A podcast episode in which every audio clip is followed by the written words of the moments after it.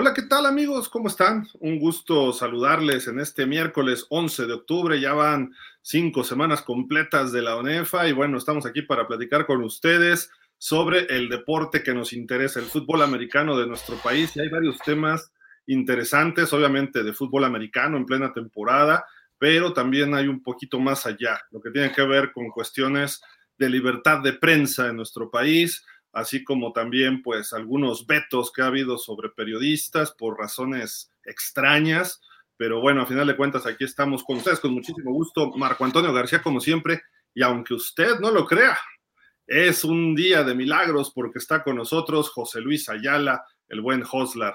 ¿Cómo están? Un gusto saludarles. Marco, ¿qué tal? ¿Qué cuentas? Buenas tardes.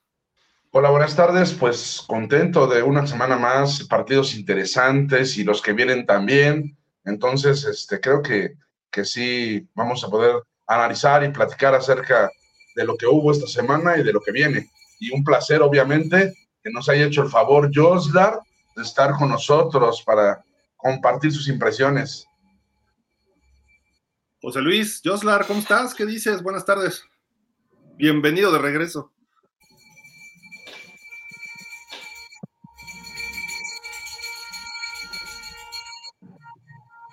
¿Qué tal? Pues aquí contento de regresar con ustedes. Ya me hacía falta estar los miércoles aquí en esta, en esta pantalla. Hay mucho que platicar. Este, se les extrañaba. igualmente, José Luis, la verdad sí, este, llevabas rato de que no te veíamos por acá, pero bueno, a final de cuentas hay temas que hablar y algunos controvertidos, Marco, José Luis. Eh, aparte de lo que vamos a hablar, de los super auténticos Tigres que siguen dominando, los borregos que ya están empezando a tomar un ritmo como debe ser, la sorpresa de la semana, quizá de la temporada, que ocurrió el sábado pasado en Acatlán, eh, pero bueno, a final de cuentas vamos a, platicar y me gustaría empezar con un tema antes de lo deportivo, Marco José Luis. Eh, una compañera periodista, Fernanda Mayén, eh, fue vetada de ONEFA esta semana pasada.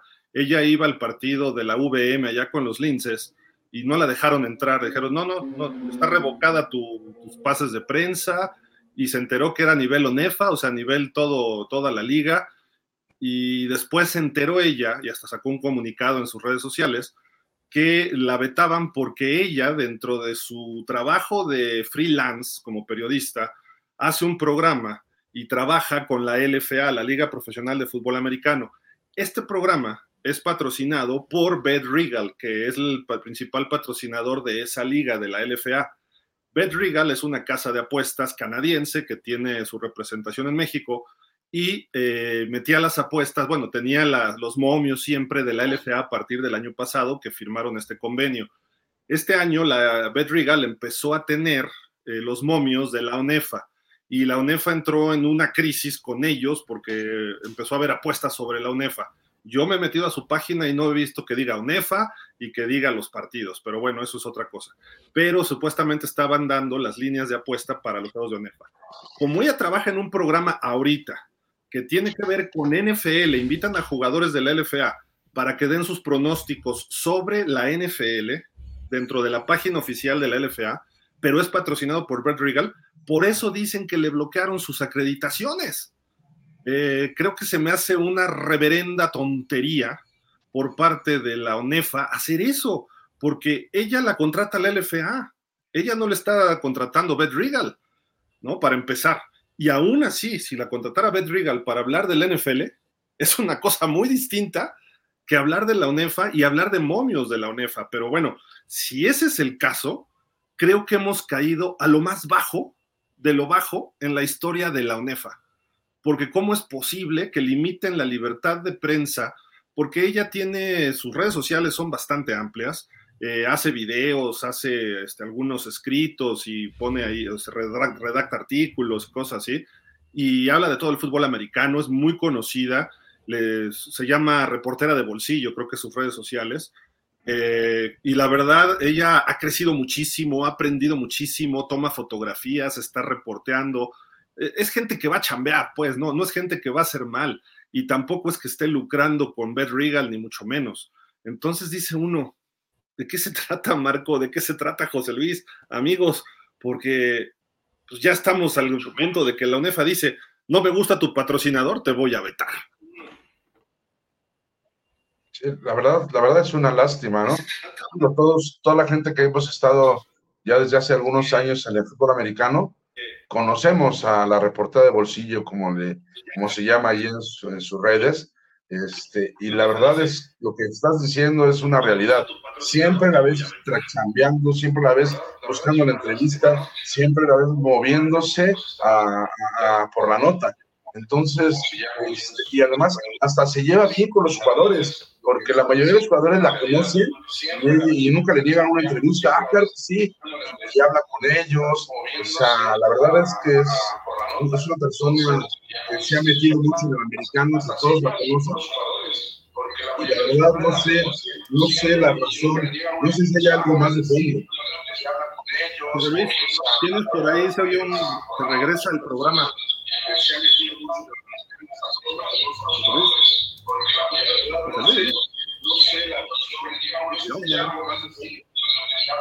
Tenemos un regreso ahí con Dios.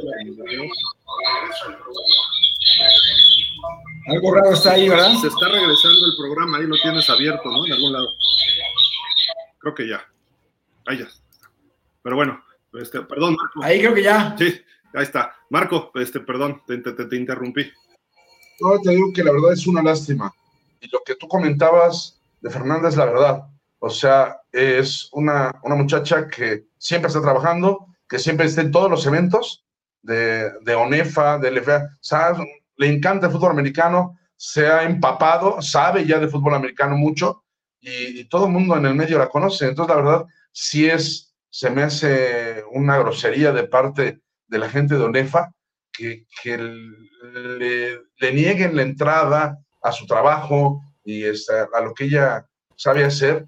Y, la verdad, no sé si haya algo más, porque pues, se me hace muy raro que por, por esa casa de apuestas y que si, o sea, ni siquiera trabaja con ellos, y aunque trabajara, como dijiste, aunque trabajara, pues eso no tiene nada que ver con este con ONEFA y que siga cubriendo los partidos, que haga las entrevistas y que haga las crónicas que hace. Entonces, la verdad, sí se me hace algo, algo muy, muy raro que no sé, digo, no desconozco, no sé si haya algo más, porque... Yo creo, ¿eh? Yo, yo creo que hay algo más por parte de la UNEFA contra ella, porque eh, no, no, no veo sentido a lo que está ocurriendo. Si ese es el pretexto, porque yo lo veo como pretexto, no como una explicación, eh, no, no es suficiente. Y menos en una, eh, en, unos, en una sociedad como la que vivimos, eh, estamos regresando a, bueno, no regresando, estamos, estamos en China, donde se vetan las redes sociales, donde no puedes hablar. Eh, también nosotros mencionamos en nuestra cuenta de Twitter, eh, hemos mencionado desde el año pasado ciertas anomalías con ciertos equipos en su manejo con medios. el caso de Pumas, concretamente, si no hablas bien de su director, si criticas al programa, si criticas a, a Deporte UNAM, no te dejan entrar a los partidos. Eh, a, José Luis ha tenido problemas, a mí no me dan acreditaciones. Eh, recientemente esta temporada también le ocurrió lo mismo a un compañero periodista, eh, me parece que era de Sports Network, algo así se llamaba, Daniel Jiménez, que también publicó en sus redes que los Pumas le quitaron el acceso a los partidos y a cubrir. Y dices, bueno, ¿de qué se trata? ¿De qué se trata? ¿No? Digo, yo no veo a ESPN transmitiendo sus partidos yo no veo a todos los periódicos como era antes, que estuvieran en los partidos ahí. Por lo menos estaba siempre los cuatro que eran en ese momento, y estoy hablando de principios de siglo y quizá en los noventas, estaba el afición, el ovaciones y el esto, con su reportero y su fotógrafo, por lo menos en los partidos de la Ciudad de México y algunos con corresponsales en Monterrey principalmente, ¿no? Eh, viajábamos cuando éramos reporteros a Puebla para ir a ver a los aztecas cuando los aztecas estaban bien. Íbamos hasta el lago de Guadalupe a ver al Texem. Eh, a veces, y a veces viajábamos todos juntos hasta Monterrey si era la final allá. Eh, digo, a eso, eso nos tocó, pero íbamos representando a periódicos. Y el Canal 11 sí transmite sus partidos del Politécnico. TV UNAM transmite nada más, pero, pero no hay un reportero, no hay programas específicos. Eh, había estaciones de radio donde Santi tenía sus programas, Joaquín Castillo tenía otros, eh, en fin, eh, hoy en día, si no somos los medios alternos, si no somos los medios independientes o pequeños o como nos quieran llamar, ¿quién, quién cubriría la UNEFA? Esa es una gran pregunta, ¿no? ¿No le interesa a UNEFA crecer o no le interesa que se sepa el trabajo que hacen? Eso es una gran pregunta. Eh, no sé quién le haya vetado a Fer, pero por ejemplo en la UNAM es un problema muy grave porque si tú eh, estás señalando cosas que se han hecho mal, con bases, con fundamento, ya no hay acreditaciones para ti. Pero si llega alguien a pedirles dinero, entonces sí le dan chayo, ¿no? O, hacen acuerdos para ciertas cosas periodísticas, ¿no? Y dices, oye, pues ¿de qué se trata? ¿No? Eh, creo yo que sí estamos en un periodo muy oscuro en cuanto al manejo de información, el manejo de periodistas en cuanto a la UNEFA y algunas instituciones, no digo que todas, algunas instituciones. El TEC de Monterrey bloqueando todo a través de su sistema Sky, ¿no? Eh, muchos partidos, de repente no llega información, incluso de los 14 grandes, ya no digamos la conferencia nacional, de los 14 grandes, no llega información ni por redes, no hay un jefe de prensa que te envíe boletines al instante, eh, no hay, eh, de repente no hay ni fotografías, los auténticos Tigres no te suben una fotografía hasta el final del partido y ponen un gráfico, no envían fotografías a prensa, dices, oye, si es el mejor equipo, debería tener el mejor sistema de prensa de, de México. ¿Por qué? Porque no solo, no solo impacta lo que hagan los auténticos en Monterrey, también impacta lo acá en la Ciudad de México en, nosotros. Pero bueno, José Luis, no sé qué opinión tengas tú de lo que está pasando en la UNEFA y en algunas instituciones, porque está, creo, creo yo que estamos en momentos difíciles.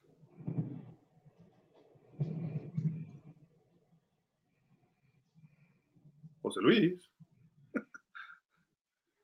Creo que su internet no está. Sí, está, está, está bien. Está muteado, José Luis. Estás muteado. No te oyes, José Luis. No te escuchas. No te escuchas. José Luis.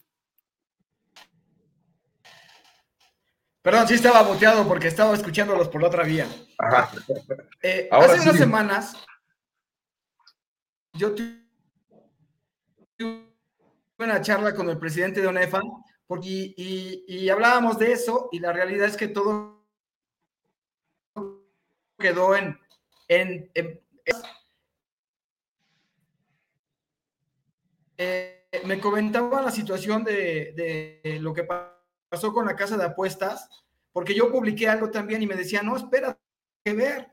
Y ellos, lo que ellos me pusieron en la mesa, o lo que ellos creen que ocurrió, es que Fernanda puso el tema en la mesa de la casa de apuestas y que ella fue la que promovió que se pudieran hacer eso.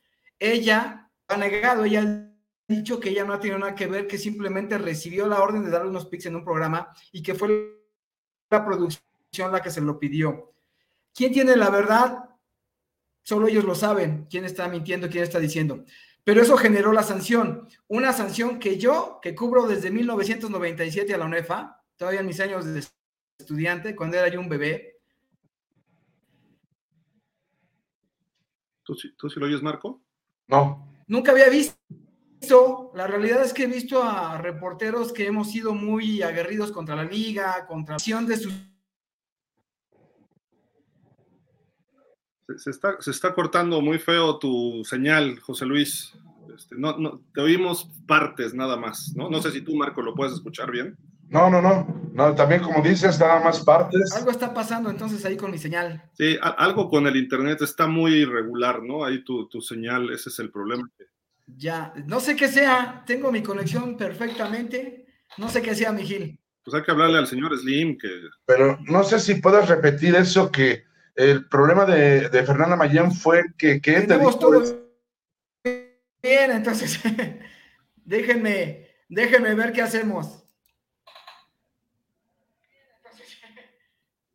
A ver, ya tengo una idea. Te, voy a marcar por teléfono, José Luis, para que entres y yo te pongo acá. Porque sí, no, sí me interesa también tu opinión, tú que has trabajado en, en, este, en lo que se refiere a, a este, pues a, prensa, ¿no? No entra, ni siquiera entra la llamada con José Luis.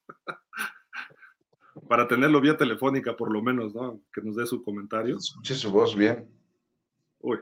Y además porque dice que acaba de hablar con el presidente Onefa referente al caso de...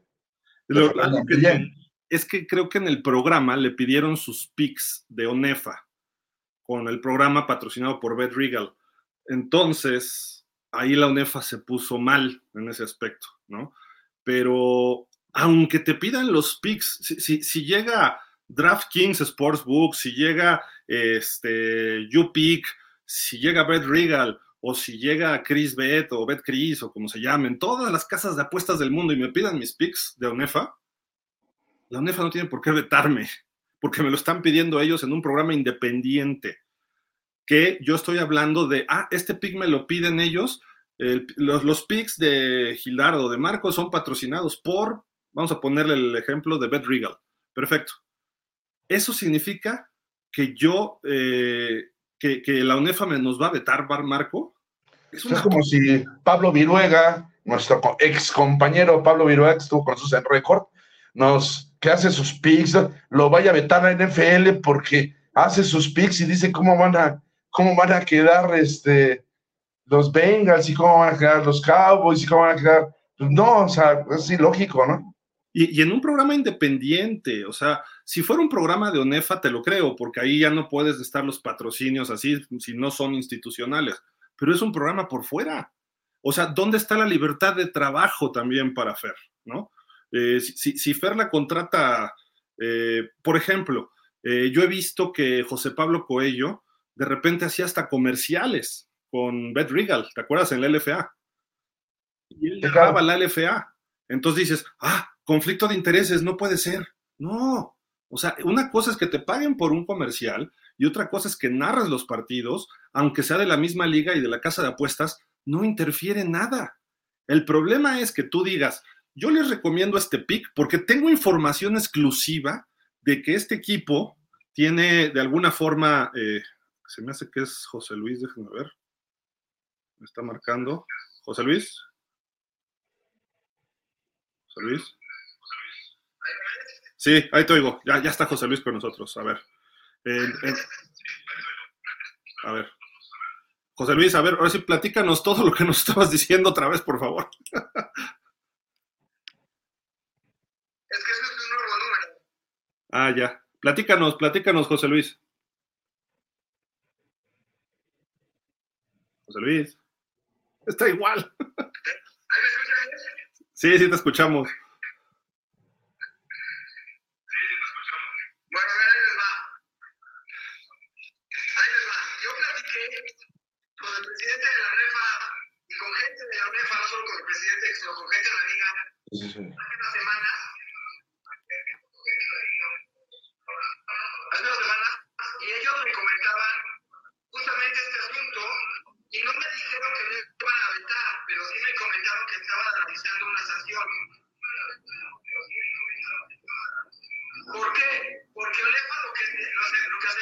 es que ella puso el tema en la mesa, que fue ella la que le propuso a la casa de apuestas hacer los picks sobre los partidos de Liga Mayor.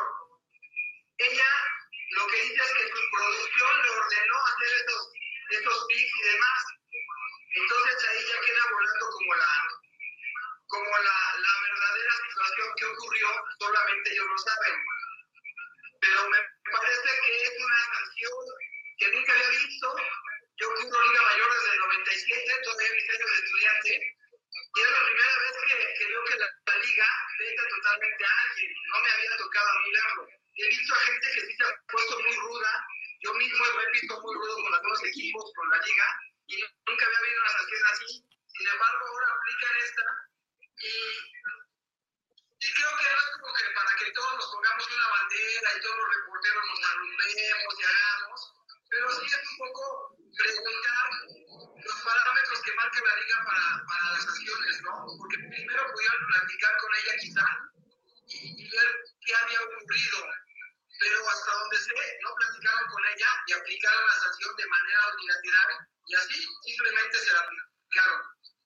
Entonces, yo creo que sí exageró la liga, pero también creo que había que analizar bien el problema porque sí podría ser la situación que afecta la imagen de la liga, de algunos equipos y del entorno de nuestro fútbol americano, nuestra liga mayor. Entonces sí creo que habría que ponerle atención a estos temas. Ya, ya, ya te escuchamos bien. Pues ya, ya, ya nos enteramos, Marco. ¿Tú qué opinas de lo que nos dice José Luis?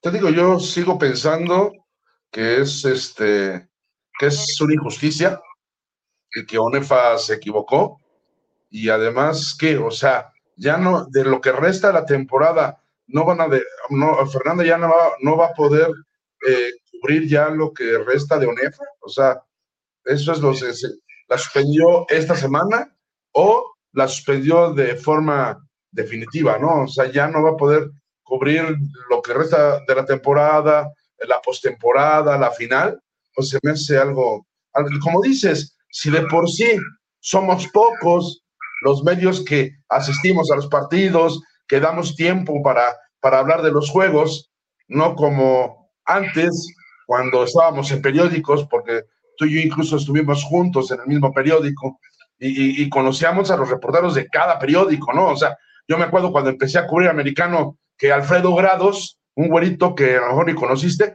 era el que cubría en el Universal. En el Universal él cubría este, eh, este muchacho delgado que por años cubría en el Ovaciones, bueno, llegaba al estadio y hasta lo saludaban por el sonido local. Este, Luis eh, Camarillo, ¿no? No, no, el Camarillo era del Esto, pero el de Ovaciones.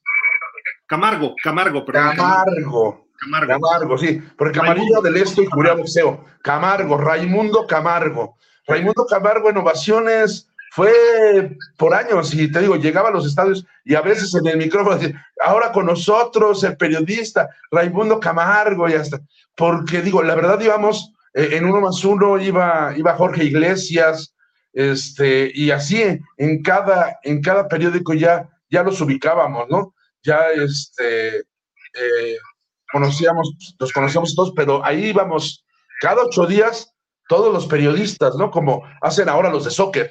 En ese entonces, ahora no.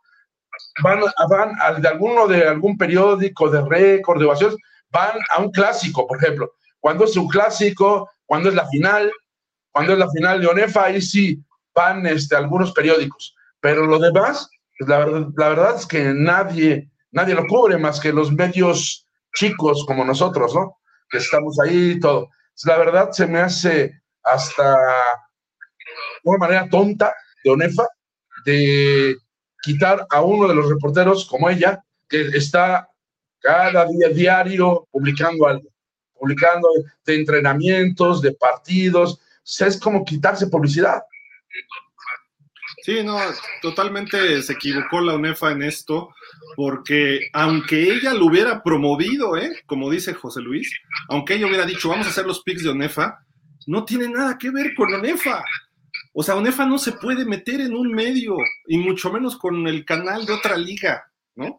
Si hay algún problema, Alfredo Trejo levanta el, teléfono y le marca a Alejandro Jaimes, oye, tenemos este conflicto de intereses. Eh, por favor, en tu programa que no hablen de esto. Y no, y, no, y no vetas a la periodista. Hablas de cabeza a cabeza. No hablas, no, no, no, no te desquitas con un periodista porque el periodista, a final de cuentas, depende de lo que le diga su institución, su canal, su, eh, su liga, en este caso, ¿no? Eh, dijeras, la LFA y la UNEFA no se llevan, pues a lo mejor se puede entender, pero yo creo que Alfredo Trejo podía haber levantado el teléfono, oye, Jaimes, tengo este problema, ¿qué onda? Por favor, no hagan esto, y se acabó, ¿no? Pero no, ahí tienen que irse contra el reportero, como siempre. El reportero es el que paga los platos rotos, ¿no? Este, creo que la UNEFA está cayendo en lo más oscuro del oscuro. No tiene un jefe de prensa que yo sepa formalmente. Desde que se fue Chava, eh, ya no hay nadie. No te mandan boletines, no hay dónde ver los, los partidos, es un problema, o sea, me refiero de ver la programación, ver boletines, ver... Los rosters. Los rosters. Estamos semana 5 y hay que rascarle por aquí y por allá, ¿no? Eh, entonces dices, ¿qué, ¿qué está pasando con esa liga? Son, ¿cuántas instituciones dijeron? ¿30 o 23? 33 instituciones y no pueden, y, de difusión, de educación, y no pueden hacer un triste boletín. Oigan, en este link en este, ¿cómo se llama? en, la nube subimos todos los rosters. No tenemos una página porque tenemos problemas de derechos. Con no sé quién que se robó no sé qué cosa y que el otro cuando está cobrando. Pero toda la información, hay correos electrónicos de prensa, hay grupos de prensa, hay este, redes sociales como para que estén difundiendo su propio deporte. Pero el problema es que los directivos de ONEFA me da la impresión que ellos prefieren manejarse en lo oscurito para que no se vea su trabajo, bueno o malo, no les interesa. Ellos nada más van a cobrar, se presentan el lunes a la junta semanal, dan su voto, ah, sí, vamos a cambiar tal regla, aunque sin pensarlo, sí, yo voto esto, yo voto el otro. Están peor que la Cámara de Diputados. Por eso yo digo que es una burocracia la UNEFA, porque nadie está pensando en el desarrollo de la liga, nadie está pensando en los muchachos nadie está pensando que hay una liga profesional en donde pueden tener un crecimiento los muchachos. Ahora les preocupa la UNEFA, que los muchachos apuesten dentro de la UNEFA. En la NCAA ya les están pagando dinero a los jugadores por jugar. Y, lo dijo Caleb Williams de USC, yo gano más dinero si me quedo el año que entra en mi año senior que, que si brinco a la NFL. Así.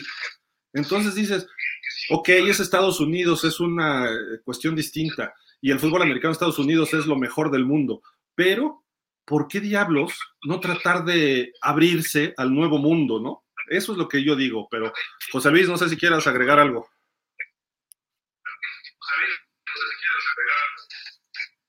Bueno, sí, sí quiero agregar que estoy feliz por estas vicisitudes técnicas que pasamos cada semana en, en esta en esta edición me hace feliz estar aquí de regreso.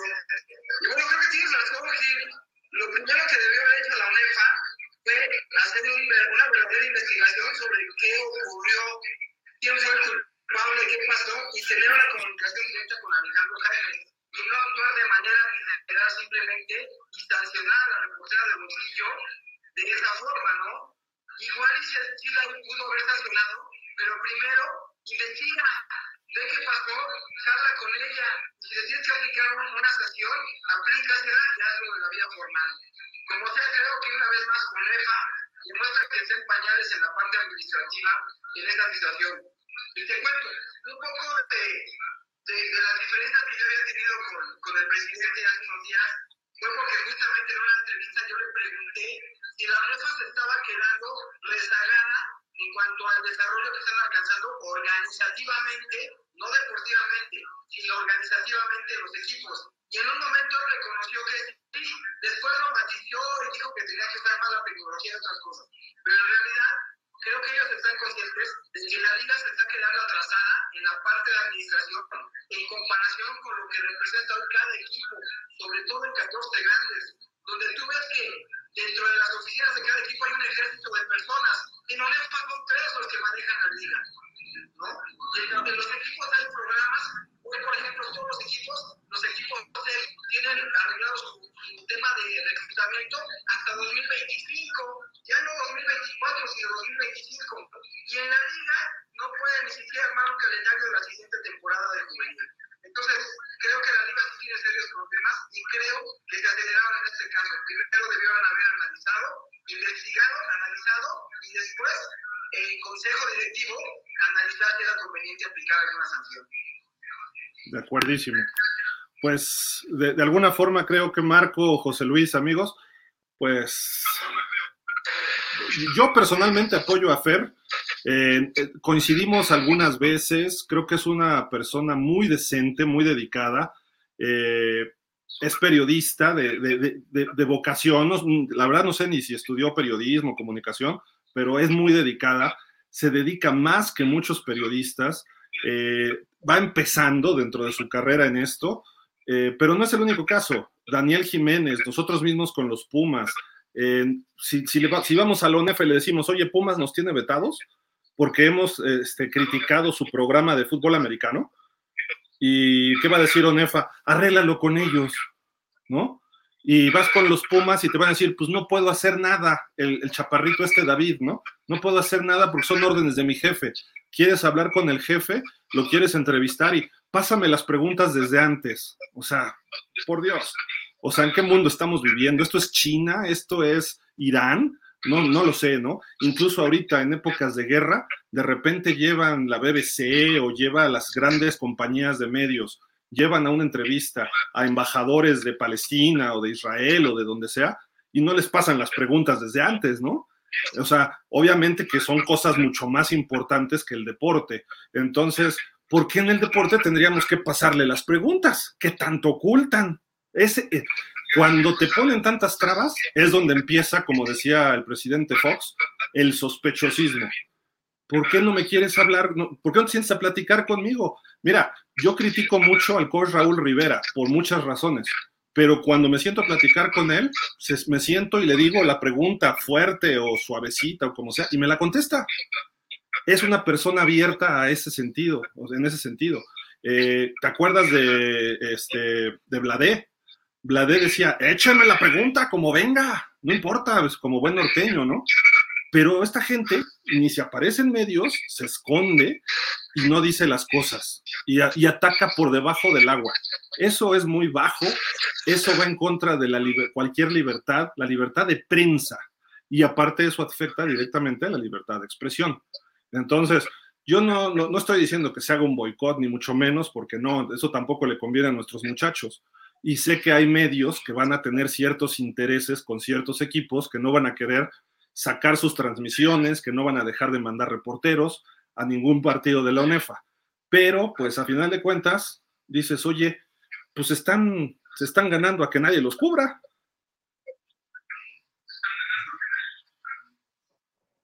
¿O, tú cómo ves, Marco?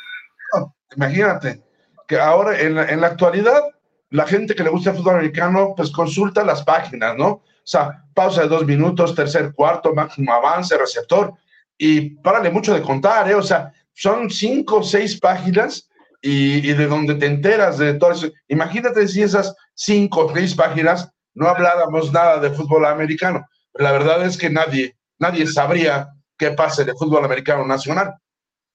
Mira, hemos, nosotros hemos tenido aquí, Marco, mucha gente que de repente se conecta porque nosotros nos hemos dedicado más en pausa a la NFL desde siempre pero de repente empezamos a hacer ya con ONEF hace como seis años, ¿te acuerdas? Que empezamos allá en, eh, ¿cómo se llamaba? Este, se me barrió ahorita, pero allá en, este, por... La calle de Málaga. Ajá, por allá.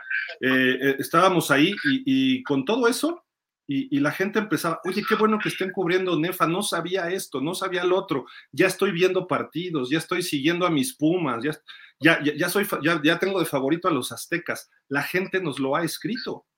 Entonces dices, ok, qué bueno, o sea, eh, alguien, por lo menos a través de pausa, está siguiendo la UNEFA.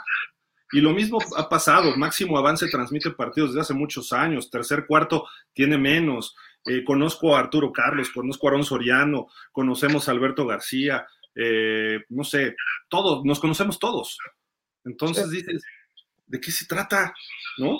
Y, y a Fer la conocemos, ¿no? Entonces dices, bueno, en fin, cosas que pasan. Esperemos que a Fer ya le den sus acreditaciones esta semana y que pueda cubrir partidos, eh, que la UNEFA resuelva con eh, prontitud y con inteligencia, ¿no? Porque lo que están haciendo es eh, peor que si fueran los, este, los porros de otras épocas del fútbol americano, ¿no? Pero, pues no sé, no, no sé quién haya tomado la decisión. Si fue Alfredo Trejo, este, Alfredo yo creo que tiene otra mentalidad, como dice este, José Luis, eh, y tú se lo decías cuando lo tuvimos, Marco. ¿Tú qué opinas como presidente? ¿Qué opinas como Alfredo, directivo de Anáhuac? además, es una persona muy seria, honesta. O sea, la verdad, yo no, nunca había tenido oportunidad de entrevistarlo. Y la verdad, este, se ve un buen tipo, ¿no? O sea, se me hace rarísimo que haya, que haya este, pues, estado de acuerdo con esta, con esta situación. No, bueno, está, está terrible. Ya ni Radamés Gagiola hacía esto, ¿no?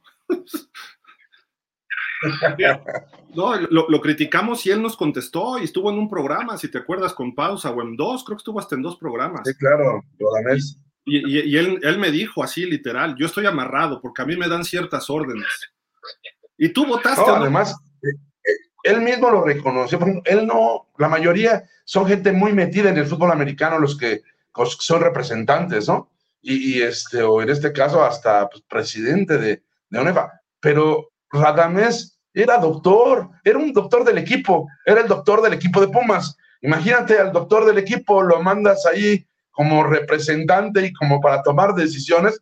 Digo, yo no estoy diciendo que no tenga la capacidad, pero no está metido tanto porque lo suyo es la medicina. Si tú le dices, oye, se lesionó este, se fracturó este jugador, ah, pues hay que hacer esto, pero lo suyo, lo suyo es la medicina, ¿no?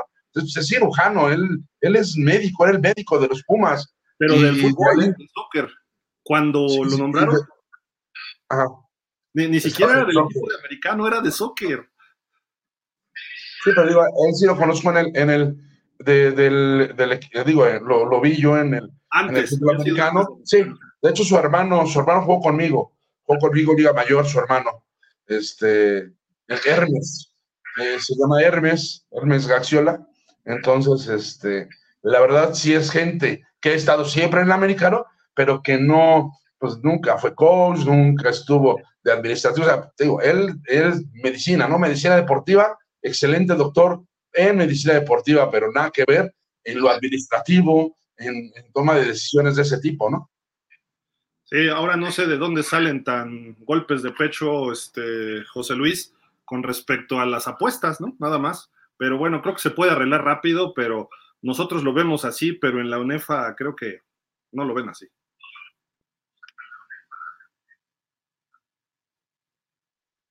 Sí, seguramente es un tema que deberán, deberán atender de, de, de, diferente manera, pero sí deberán analizarlo. De alguna manera, eh, hay que ser honestos. Eh, eh, yo no, no, soy alguien que se agrupe, a mí no me gusta estar en grupos, en clubes, en asociaciones y demás, pero por ahí se está moviendo mucho el crear una asociación de periodistas deportivos. Entonces, de alguna manera, eh, a la liga esto podría no convenirle mucho porque se va a echar encima al gremio. Y entonces, quieran o no, eh, de repente le van a empezar o le vamos a empezar a rascar en todas las cositas que ellos no quieren que uno se entere o que la gente no quiere se entere. Y van a tener ahí mucho juego con el cual están lidiando todos los días. Entonces, creo que la liga sí debe analizar bien, no por miedo ni demás, simplemente por justicia, analizar bien el, la situación y ver de qué manera platican con, con Fernanda, una sanción, una sanción más coherente y, este, que le expliquen bien los motivos, ¿no? Porque así de manera unilateral me parece una arbitrariedad. Yo, yo, levantaría la sanción, ¿eh? no nada más ver otra sanción. Yo levantaría la sanción y diría, a partir de ahora, quien haga esto, o sea, no, no puedes inventarte una sanción de la nada, ¿no? O sea, está en reglamento, enséñame dónde lo tenías, lo que dice. Y, hay algún reglamento que tengamos que cubrir los periodistas para cubrir la UNEFA. Si tú te acreditas para la NCAA, para la NFL, para la LFA, hay una especie de guía que te dice, todo tu material debe ser así, no puedes pedir autógrafos, no puedes hacer esto, esto, esto, esto y esto. Te ponen cosas muy claras. Si tú vas a cubrir los Juegos Olímpicos, te dicen no puedes usar ni el nombre olímpico, ni los aros olímpicos, ni ningún símbolo olímpico de esta forma. solamente así, comercialmente no lo puedes usar. O sea, tiene que venir bien estipulado.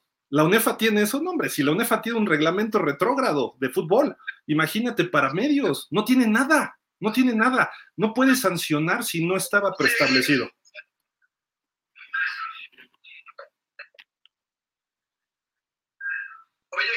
Sí. Yo creo que efectivamente este, la UNEFA está en todo su derecho de sancionar y de aplicar una sanción. Y si para ellos esta es la correcta, pues está bien. Lo que creo es que Fernanda no debe pensar que por esto debe dejar de hacer su actividad. O sea, las organizaciones pueden ponerte las sanciones que quieran y tú debes seguir haciendo tu trabajo o desempeñando tu profesión de acuerdo a la forma que puedas hacerlo bien. Es decir, a mí hoy mismo me tiene estacionado. Esto no significa que yo no hable, no opine, no critique y no investigue en torno a los Pumas. Claro. Al contrario, cuando yo publique otro, ellos no tendrán el derecho de reclamarme porque ellos mismos fijaron una barrera. Entonces, evidentemente sí creo que está mal y que no debe ser, pero tampoco es algo que nos limite para hacer nuestro trabajo como reporteros. O sea, te pone trabas como nos han puesto en muchos lados, ¿no? Justamente los Juegos Olímpicos, no ir a hablar de ellos. Y yo, yo, he leído muy buenos trabajos en torno a los Juegos Olímpicos que ni siquiera estuvieron presentes ahí. Entonces yo diría que Fernanda, pues sí, no está chido, no está padre que tengan inclusive eh, metida en, estos comentarios, pero eso no debe impedir que ella siga haciendo su trabajo. Claro. Haciendo que su empresa, su marca, crezca, porque lo venía haciendo muy bien. Entonces es una traba, pero ella debe trabajar para que su marca siga creciendo. No, por supuesto, por supuesto. Eh, esto no la, no la debe detener, pero el asunto, yo lo que voy es, si no hay un reglamento que te hicieron firmar antes, no puede haber una sanción así. Tendría que haber una mediación y llegar a un acuerdo. Se rompieron códigos éticos de valores de la UNEFA con lo que ella hizo, sí o no, y entonces un consejo debería decidirlo y entonces sí, pero no creo que hayan hecho eso, ni mucho menos la hayan notificado a ella antes. Eso porque de ella llegó de golpe y porrazo y de repente no la dejan entrar a un juego. Creo que eso son arbitrariedades, eso es exceso.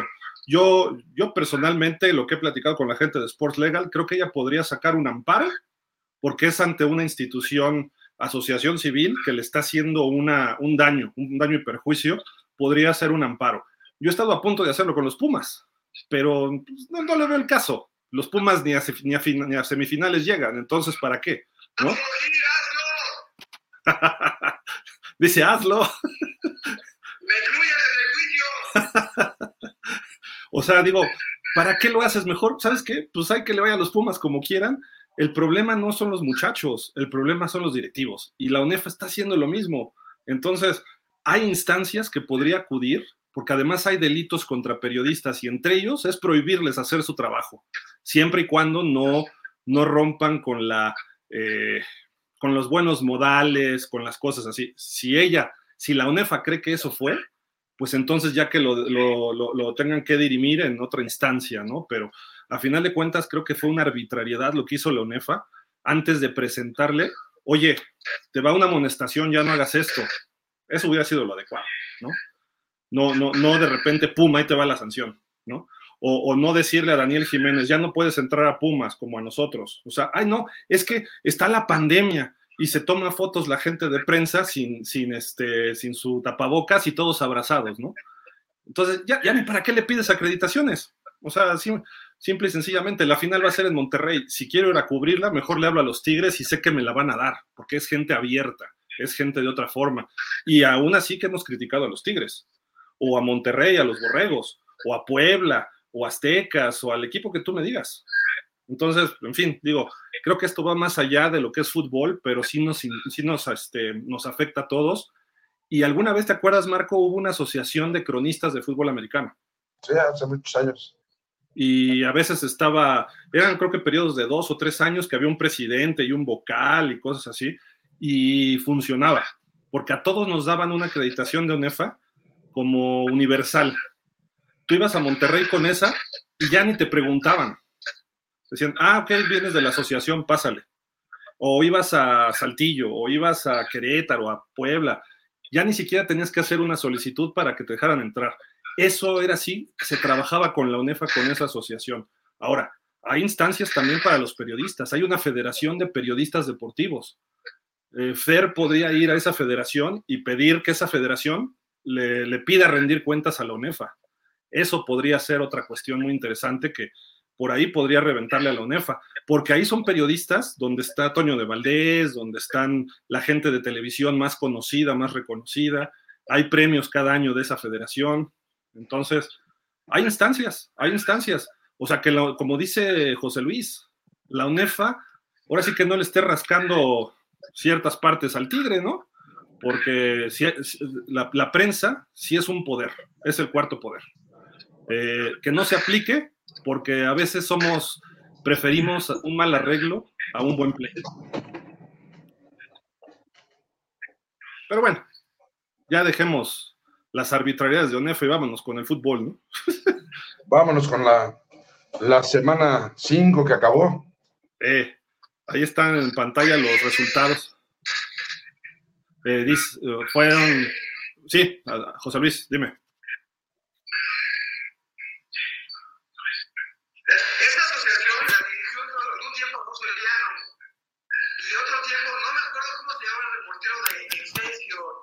Adolfo, también Jorge Iglesias. Adolfo Cortés. Adolfo Cortés. Sí, Adolfo Cortés.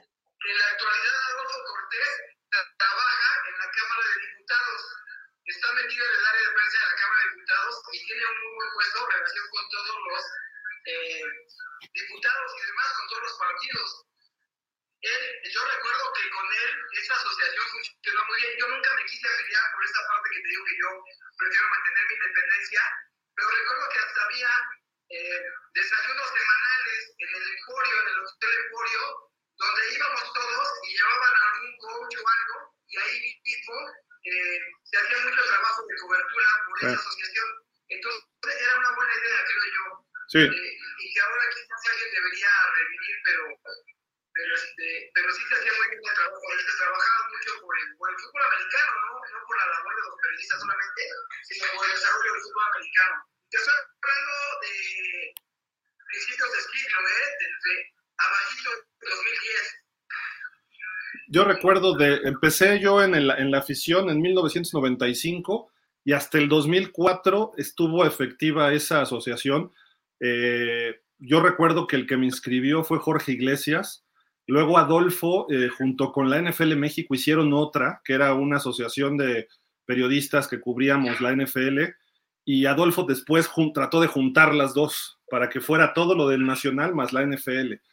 Y no sé qué pasó en eso, después yo me fui a vivir fuera de México, ya no supe qué pasó, pero creo que desapareció. Y Aarón Soriano estuvo de presidente también de esa, de esa federación. El ya fallecido Enrique Estañol también estuvo por ahí metido en eso, aunque él era jefe de prensa de la ONEFA, él participaba en esa asociación muy intensamente. Entonces, Enrique, Enrique Estañol, sí lo recuerdo bien. Se trabajaba excelente, ¿no? En ese aspecto y eh, a veces, a veces hasta de repente decían, oigan, nos patrocinó tal persona la asociación como tal y nos daban regalos de Navidad. No eran chayos porque no era de ninguna institución, sino nos dieron esto como donación a la asociación y te daban a veces este, canastas navideñas o te daban cosas así, ¿no? No, recuerdo bien qué era, pero eh, de repente decían, oigan, vengan a la fiesta de fin de año o después de la final nos vemos en el desayuno de lunes que decía José Luis, y ahí llegaban con sus canastas navideñas y patrocinado por tal empresa y nos daban la canasta o nos daban este, latas o lo que fuera. O sea, y dices, oye, qué buena onda que alguien se preocupe por apoyar una asociación de periodistas y sin intereses. O sea, ojo, no tenía ningún interés en que publicaras algo de esa empresa, sino era una especie de donación, donativo para que siguieras haciendo tu trabajo como extra, como motivación. Entonces dices, oye, qué padre. Creo que se podría hacer ahorita creo que los que crecimos en, ese medio, en esas épocas y ahora ya estamos más veteranos en este aspecto, podríamos organizarla y para que respeten a todo el gremio. En Estados Unidos, la NFL no abusa de los periodistas porque existe la Pro Football Writers Association. Y también es lo mismo, de, de ahí venía. Incluso una vez hubo una ocasión que se estaba tratando de buscar un reconocimiento con esa PFWA de Estados Unidos, para que los que cubríamos más la NFL estuviéramos dentro de ellos. Pero ahí, fíjate, hay un congreso anual que te, tenías que viajar a Miami, a Nueva York, a Chicago, donde fuera, y te tienes que pagar una membresía como de 200 dólares. Y tienes que estar reconocido por un medio o que si te quedaste sin chamba, bueno, tenías, tenías la oportunidad de chambear dentro de la, la página de la asociación. O sea, no, no nada más dependías de que te contratara el Chicago Tribune, ¿no? Si no podías estar ahí trabajando tú ahí, hacías tus escritos y tenían una página web, pero en fin, se podrían hacer mil cosas. Eh, hubo muchos proyectos, muchas intenciones, pero pues no se pudo concretar eso. Ojalá, creo que es buen momento que se pudiera hacer, hoy es muy fácil hacer todo esto. Entonces, eh, pues si Aarón Soriano, Adolfo Cortés ya no, a lo mejor Arturo Carlos. Eh, Arturo Carlos ya es más joven, pero obviamente tú, Marco, conmigo, Santiago. Santiago formó parte de esa asociación mucho también. Iglesias. Sí. Entonces, todos, todos nosotros podríamos organizarla y decir, a ver, vamos a buscar esto, ¿no? ¿Y, y, qué buscamos? No, no queremos ser prepotentes, queremos el respeto a nuestro gremio, nada más, que se nos considere como lo que somos, ¿no? y punto. Y puedes registrar tu medio o puedes registrar al periodista o a los dos o juntos, ¿no? Y ya, se hace una lista, esta lista está así, estos medios van a cubrir y ya. Sí, adelante.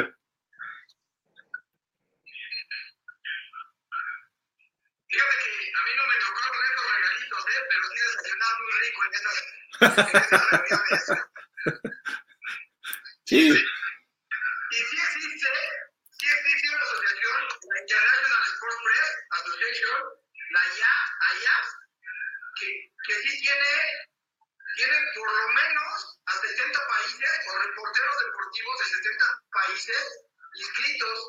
México está inscrito ahí mediante la Federación de Cronistas Deportivos que dirige, entre otros, Evencio Flores.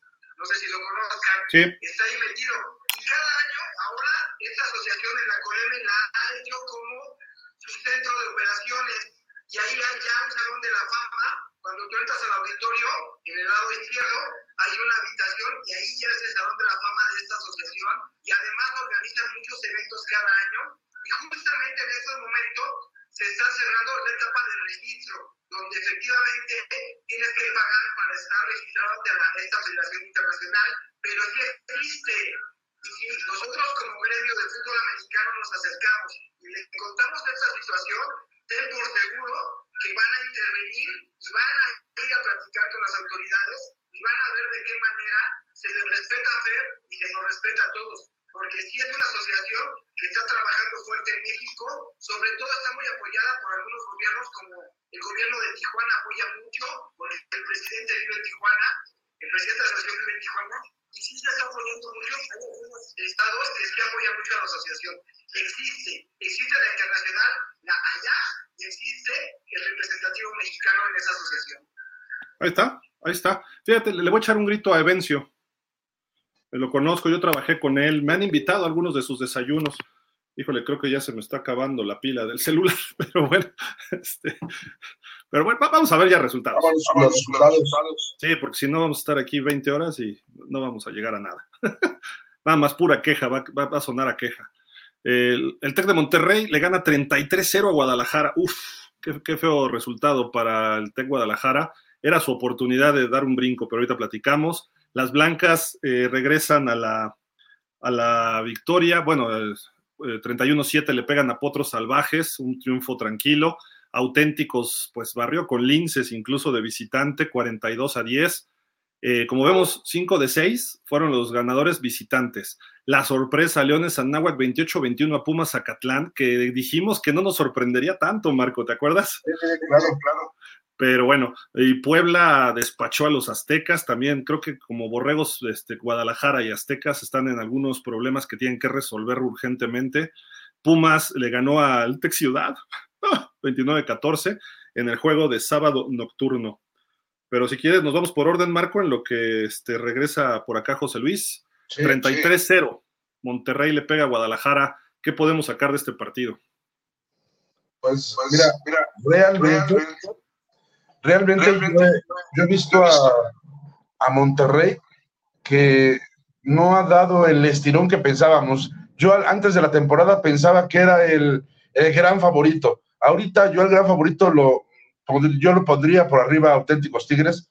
Monterrey como que no, siento que no despega. O sea, ya no le veo la potencia que tenía antes. Eh, le falta coreback, eh, no tiene los corredores que tenía antes, que se la daba y te avanzaban 10, 15 yardas en cada carrera. O sea, la verdad es que sí, le ganó a Guadalajara, porque Guadalajara anda muy mal, muy mal. Entonces, este, y fue poco a poco, fue machacando, machacando, hasta que fue ampliando, ampliando, ampliando la diferencia y acabó 33-0, ¿no? Pero no, yo no lo vi con esa contundencia que antes eh, tenía, ¿no? Entonces, ojalá, ojalá Borregos Monterrey empiece a tomar más fuerza en la segunda etapa de la temporada, pero pues obviamente su mayor tonelaje, su, su mejor, este, sus mejores jugadores, mayor peso y todo se fue se fue imponiendo y con ese 33-0, ¿no? No sé tú qué opines, pero si viste, bueno, yo sí que vi el partido, la verdad es que no fue una planadora, fue así, poco a poco sumando puntos, puntos, y los errores de, de Guadalajara y otro error de Guadalajara, y, suma, y aprovechando, ¿no? Aprovechando otra intercepción por ahí de, de, este, de Borregos Monterrey, y entonces aprovechando eso, más que, más que de manera contundente. Sí, creo que eh, está jugando a medio gas, ¿no? Contra los equipos así, del. Así parece. Sí, igual fue contra el Ciudad y también los barrió, ahora con Guadalajara. Yo creo que el Tec, su nivel es auténticos y entre ellos dos debe estar el campeón. Quizá vuelva a ser la final. Por ahí se puede colar a este, las Águilas Blancas. Eh, Monterrey perdió el juego en Houston, su juego en casa en Houston, eh, pero digo, creo yo que ya empieza a verse cierto ritmo y sabemos perfectamente, ¿no? Que el Tec empieza eh, aquí abajito Loco. y empieza, ¿no? Empieza a apretar. Eh, hay, hay, que verlo en dos, tres semanas, a qué nivel va a estar jugando, ¿no? Pero bien por ellos, la verdad. Y pues Guadalajara, ¿qué onda, Marco? ¿Qué onda con Guadalajara? Híjole, la verdad es que sí lo siento mucho por, por el coach Alfaro, la verdad, el coach Ernesto Alfaro yo lo aprecio muchísimo, pero este, siendo eh, pues, críticos, la verdad que ya son seis años, se, parece fácil, pero es decir, estamos hablando de que todos los jugadores que ahorita tiene, él, él los, lo, los seleccionó. Ahora sí no puede decir, es que empecé a hacer el equipo y estoy armándolo, no. Todos los, todos los 70 jugadores que están ahí, él los seleccionó. Y él ofreció becas y se trajo a lo mejor que él consideró y tiene, siempre tuvo todo el apoyo y no, ha dado, no ha dado el estirón. Entonces, no solo no ha dado el estirón, sino que ha ido hacia abajo, creo. Cada año decimos, a lo mejor Guadalajara ahora sí, al parecer ahora sí va a mejorar, ahora sí va a mejorar y, y la verdad es que gracias a que, a que existen unos potros Guaem, eh, la verdad es que Guadalajara y ahora la UDLA este, se puede, pueden respirar tranquilos, ¿no? Cada semana. ¿Por qué, ¿Por qué este Guadalajara? Pues porque sería un candidato a irse a la otra conferencia por lo mal que está jugando. Gracias a Potros Guaem, que es así como el que no ha ganado y es el, el favorito para irse a la conferencia nacional, pero si no, la verdad es que la UDLA y Tec Guadalajara estarían bastante preocupados, ¿eh? Pero si en una de esas Potros empieza a ganar, todavía hay tiempo para ganar uno o dos o sea, partidos. El próximo partido de esta, esta, esta, siguiente semana es una gran oportunidad para Potros, ¿eh? Si algún partido puede ganar, pudiera ser este que va contra Linces, que no es, digo, no es auténticos, no es Borregos Monterrey, no, no es Águilas Blancas, o sea, es un equipo de medio nivel, se podría decir, y los Potros, yo como los vi, como los vi, no, no están tan mal, ¿eh? O sea, eh, hacen su línea defensiva, la verdad es que tuvo varias veces al coreback de Águilas Blancas, eh, su ofensiva hizo primeros y dieces en momentos importantes. Lo que pasa es que no hilvanó, o sea, no hilvanó. Las habla, los potros no hilvanaron, pero no fue, o sea, no les pasaron por encima, ¿eh? Como parece que dice el marcador, 31-7, pero la verdad es que sí, este, los hizo, los hizo sufrir a Águilas Blancas y por momentos, te digo, varias veces estuvieron, estuvo en aprietos el coreback porque la línea defensiva de Potros es, a lo mejor no es la más alta, pero sí es rápida y es agresiva y, los, y traían ahí al coreback, este, la verdad, en, en, en aprietos y a la ofensiva ese coreback número 22 de los Potros Guaem se les escapó varias veces para el primer 10 y avanzaban, avanzaban y hacían un error y soltaron el balón o, o, este, o hacían un error y ya no anotaban. Pero la verdad es que fue, a mí me gustó el, el, este, el, las ganas, las ganas que, que, que, le echaron los potros y, y, si, y, y si los veo con, porque son muy intensos y si no le sale bien algo a Linces, por ejemplo, en este partido que viene y hay un balón suelto o hay intercepción, pues pueden darle un susto, ¿eh? Los, los potros Guaem. No, no es una perita en dulce. Si por algo ganan los potros, complica a Guadalajara, complica ah, no. a Los mete, los mete a todos en problemas, ¿eh? Y faltan partidos con ellos, ¿eh? De alguna sí, forma. Por eso. Que los en problemas. Pues ojalá y por potros, ¿no? Pero Puebla y Aztecas creo que. Bueno, Aztecas, ahorita vamos a hablar de él, ¿no? Pero perdieron también y. Ay, cre creo que con lo que dijo Marco Martos, creo que con lo que se está viendo, es un equipo que podría dar más y no ha podido. Empezó fuerte y de repente como que se desangeló. y a lo mejor estos dos equipos vamos a ver coach nuevo el año que entra, en los dos, en los dos casos. Ojalá y no, creo que deberían mantenerlos, pero hay que ver cómo cierran la temporada. Tiene que haber mejoría, de alguna forma, ¿no? Este, para Guadalajara ya es ganar. Para Aztecas, eh, por lo menos jugar mejor. Eh, le ha tocado perder con los equipos grandes, entonces tampoco lo veo tan mal, pero ojo, hay, hay, que darle tiempo de lo que resta de la temporada, estar observando esos dos equipos para ver qué hacer, ¿no? Si fueras un directivo de estos, de estos cuadros. Pero bueno, acá está. Y bueno, y antes de, pasar al tercer partido, el, segundo, el de, de Águilas Blancas, eh, la verdad es que me gustó, me gustó Águilas Blancas que, que sigue llevando un buen ritmo, que llevan, que siguen siendo contundentes, que aprovechan, aprovechan los errores de los adversarios y siguen, y, además no sé si viste que sacaron un, un, uniforme especial para este juego, muy a lo, al, a, la, a octubre, al mes de octubre, con este, un jersey blanco con números rosas. Ah, yo pensé que era un problema de la foto. No, no, no, no, no, no, el, este, un, con sus cascos nuevos, eh, que son carísimos, y, sus, y su, tengo su uniforme, que es este eh, blanco con rosa, y, su este, toallita rosa, y la verdad es que se veían muy, la verdad, un equipo muy, muy bien vestido, ¿no? Y este, y yo hacía muchos años que no veía yo, este, pues también uniformados a, estas águilas blancas que la verdad pues, se ve bien, ¿no? O sea, el, uniforme blanco con números rosas por lo del mes de octubre.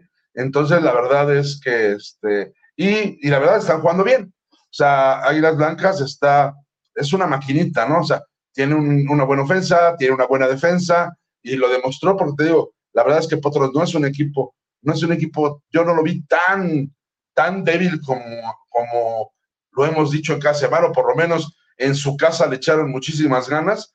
Y, este, y la verdad es que Águilas Blancas bien, bien, sumó otro triunfo este, y, se perfila así como para, para, para, estar en playoffs y tener, tener oportunidad, ¿no? Porque contra auténticos, bueno, pues se fue a, a tiempo extra, ¿no? Por algo se fue a tiempo extra, es decir, están al nivel.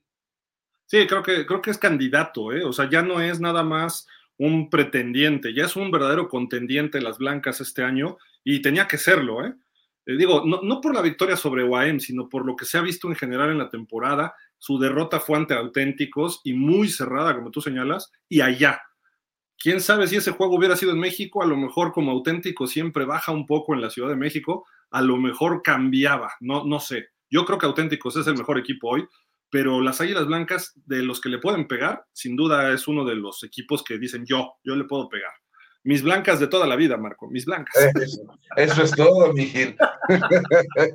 Oye, este, de lo del color rosa, eh, fíjate que es, chistoso porque eh, es, es, la lucha, es el mes de la lucha contra el cáncer de mama. Eh, y por eso surgió el color rosa, con un moñito rosa, los colores rosas en la NFL ya incluyeron porque decían que era discriminación no incluir a todos los demás cánceres, ¿no? El cáncer infantil, el cáncer de próstata, etcétera. Entonces, la NFL, por ejemplo, ya está metiendo la lucha contra el cáncer en general. Y ya no nada más usa el color rosa, sino usa, es una gama de colores que no tiene nada que ver con la bandera de julio que usan muchos, eh, sino es, cada color representa un cáncer distinto. Entonces, Digo, está muy bonito todo, pero creo que van como tres, cuatro años atrasados en las Águilas Blancas en ese aspecto. Pero bueno, eh, vámonos ahora sí ya con los super auténticos. También mi equipo de toda la vida, Marco. 42-10 a los linces. Fíjate, ¿eh? fíjate que se dieron muchas cosas en este partido para ese resultado. Linces no supo aprovechar. Fíjate, no sé si lo viste, pero Linces se fue arriba 3-0. Y en la siguiente ofensiva, una ofensiva larga, larga, larga de auténticos que llegan a dentro de la 20 de Linces, hay una intercepción de Linces que el que intercepta se la lleva hasta la yarda 4 de los auténticos. Y ah, estuvo a punto de ponerse 10-0 a favor de Linces. Y yo creo que ese 10-0 hubiera sido totalmente diferente ¿Por qué? Porque, Lince, porque Auténticos tenía que haber cambiado su sistema de, de, ataque, hubieran tenido que lanzar más la bola, no tanto eh, sus, sus, carreras. Si hubiera sido muy distinto, pero Linces no supo aprovechar. O sea, interceptan, quedan en la yarda 4 y no pueden anotar, no sacaron ni un punto, ni un punto de, de estar en la yarda 4 ahí en primero y gol. Y en lugar de ponerse 10-0, se quedan 3-0 y entonces ya eh, este, eh, van los, los auténticos y empiezan poco a poco a, este, a, anotar, anotar, anotar y hasta que pues, se les fueron encima, no sé, 21-3 creo que acabó la, la primera mitad, ¿no? Entonces ya, este, pues ya después, obviamente los, los auténticos eh, son una planadora, pero sí tiene mucho que ver que, que los otros no supieron aprovechar en el momento.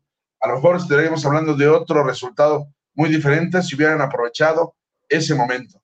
O sea, ¿crees que pudo haber, salido triunfador el equipo del INSES en un momento determinado? Es que, eh, digo, si se hubieran puesto en ese primer cuarto 10-0 a favor, o sea, la defensa, tú lo sabes, en el americano es así, o sea, la defensa del INSES hubiera sido más intensa, el, hubiera tenido que cambiar el, plan de juego de auténticos y entonces tuvo, tendría que haber arrojado un poco más la bola, quién sabe qué hubiera pasado, pero pues si no aprovechas en ese momento y, te, y, estando, te digo, a cuatro yardas de ponerte 10-0 y no lo aprovechas, pues dicen que el que perdona pierde, ¿no?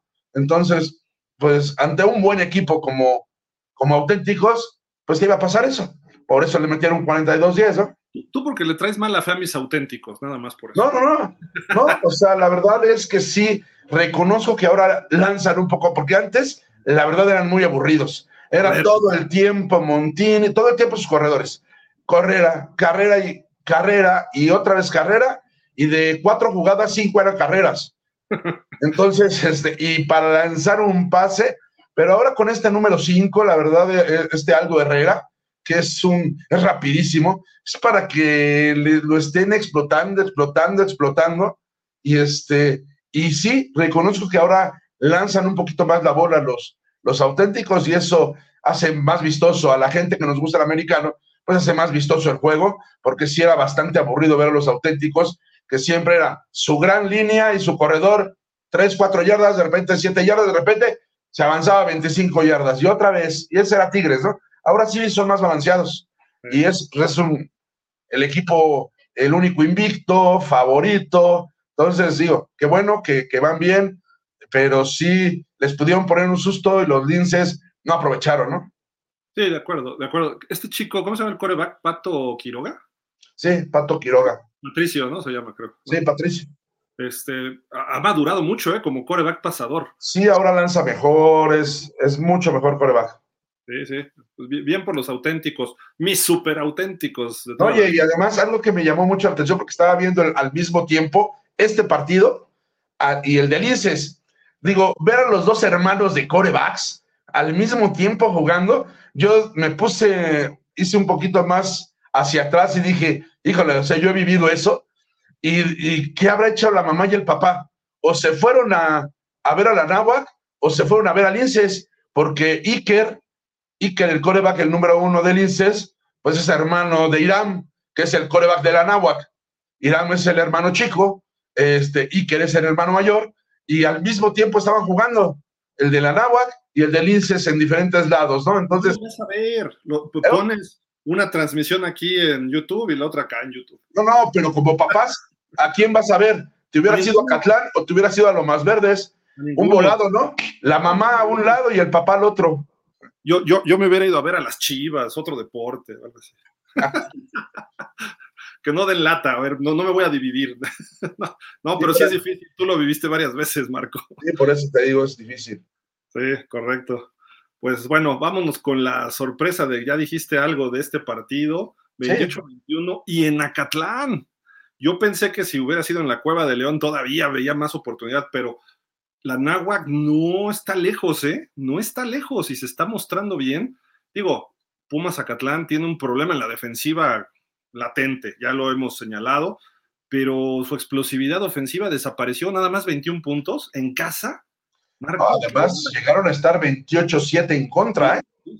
O sea, Anáhuac y este muchachito Irán Ayala, el coreback, que es un jovencito como, no sé si tiene 17, 18 años, ¿eh? Es muy jovencito para jugar su primera liga mayor y, la verdad es muy rápido, lanza bien, va a ser un gran coreback cuando agarre experiencia. El hermano de Iker se llama Irán, Irán Ayala, y la verdad es que él fue el que condujo estos 28 puntos y, este, y los llegó a tener 28-7, sino que, bueno, finalmente sabemos de la habilidad del, del Kobe, del coreback de, de Acatlán, entonces Johan López, y entonces, bueno, fueron poco a poco acercándose, acercándose, hasta estar ya 28-21, ponerse a una anotación, y ya la Nava lo que quería es que se acabara el partido, ¿no?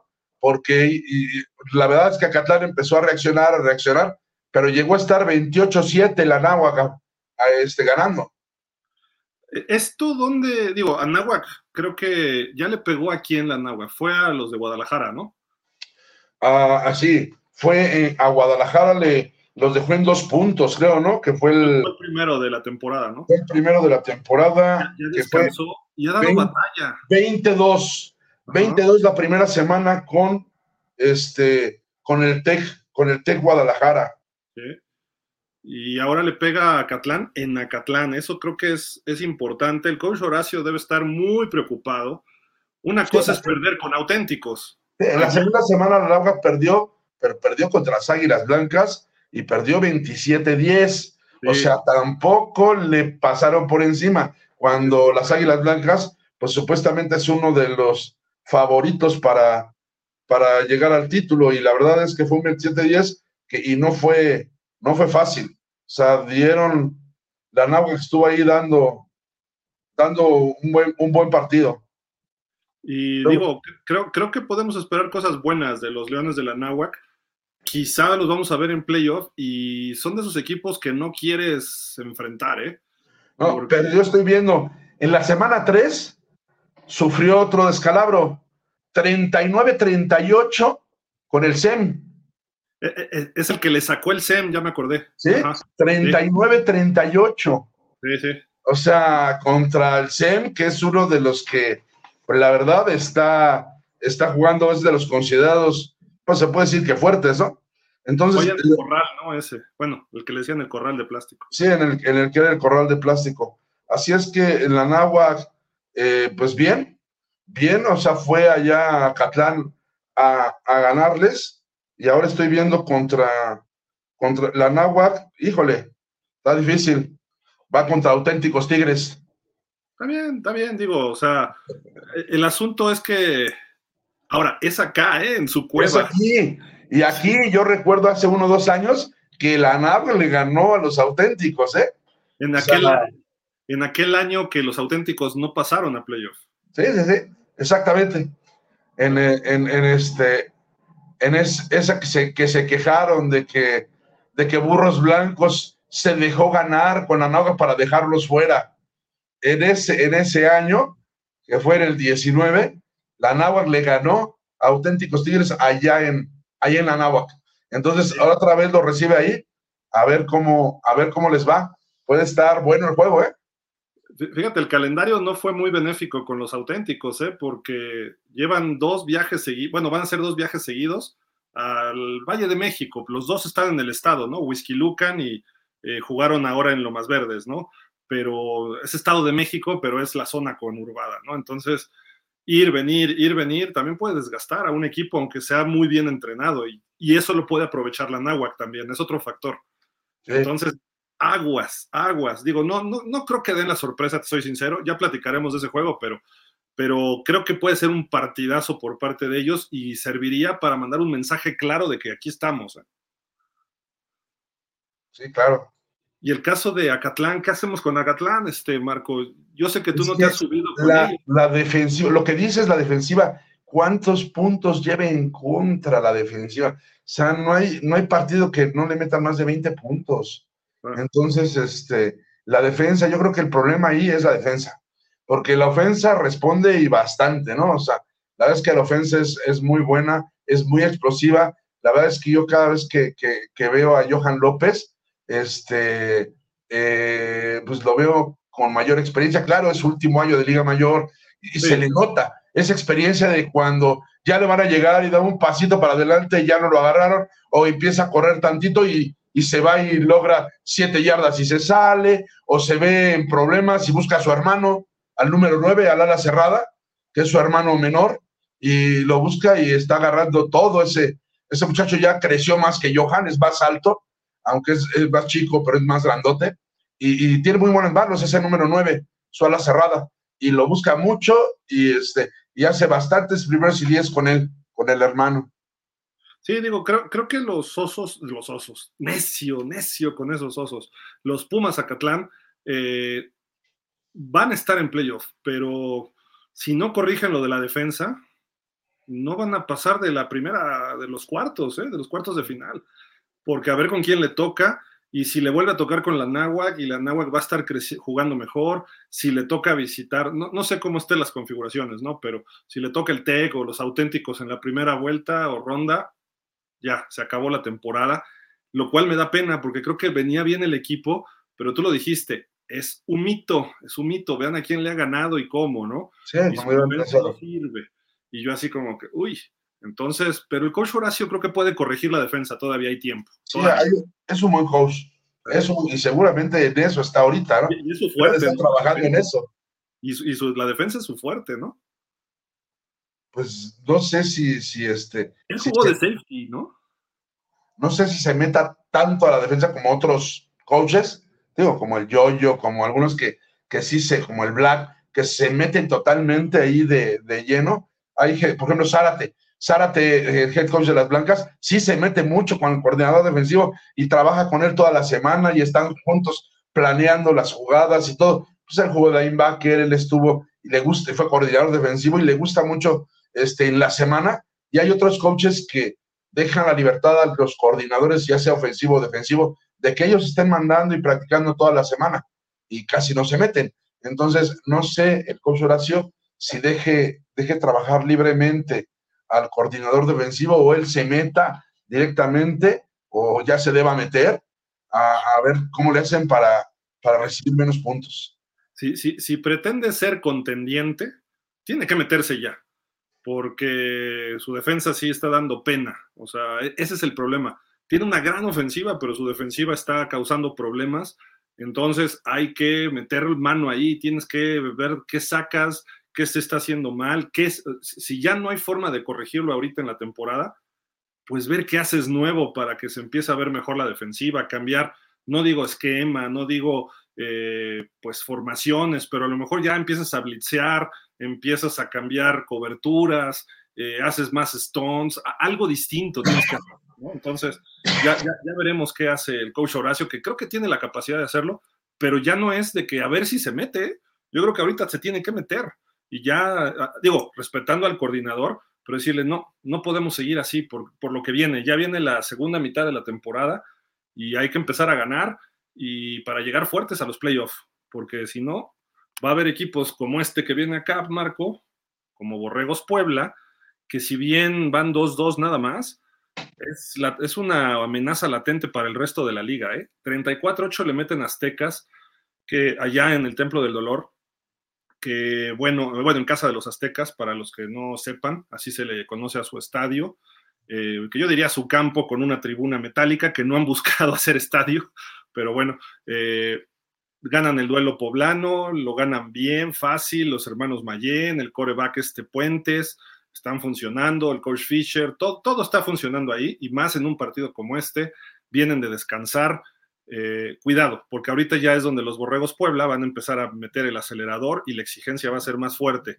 Quien vaya a enfrentar a Borregos Puebla, Pumas, perdón, allá Por eso este, Flash no quiso conectarse de haber dicho, ay mamita, Borregos Puebla contra Pumas, a ver si es cierto, a ver si era chamagol, ahí lo vamos a ver.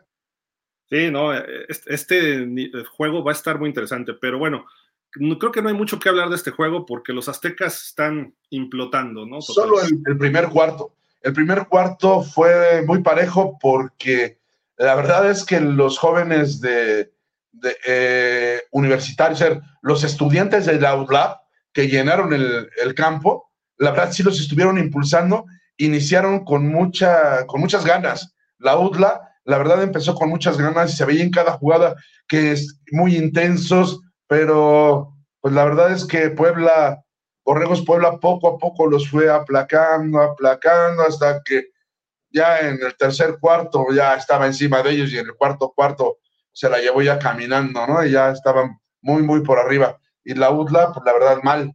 Mal, te digo, solo el primer cuarto muy intensos, con muchas ganas, pero pues, la verdad es que muy superior Borregos Puebla. Hubo, hubo, un pase de touchdown que me gustó mucho, ¿eh? que atrapó así a penitas el receptor de Puebla en la esquina del lado izquierdo. Eh, me, me, gustó, me gustó esa jugada. Son chavos que están dedicados, ¿eh? los Borregos Puebla, y bien coachados. Creo que este equipo va, de, debe crecer y yo por lo menos espero de ellos lo que vimos el año anterior. Y no lo hemos visto todavía. Creo que a pesar del buen triunfo sobre Aztecas. Yo creo que tiene que mejorar. Igual que Borregos Monterrey y Borregos Puebla, yo creo que van a mejorar al final de la temporada. Sí, sí de acuerdo. El, el, juego contra Monterrey dieron batalla, ¿eh? Dieron batalla sí. por allá. Sí, allá. Y bueno, el partido de sábado por la noche, fiebre del sábado por la noche en CEU, le ganaron a mis borregos, pero bueno, ya sabíamos, ¿no? Que iba a ocurrir esto.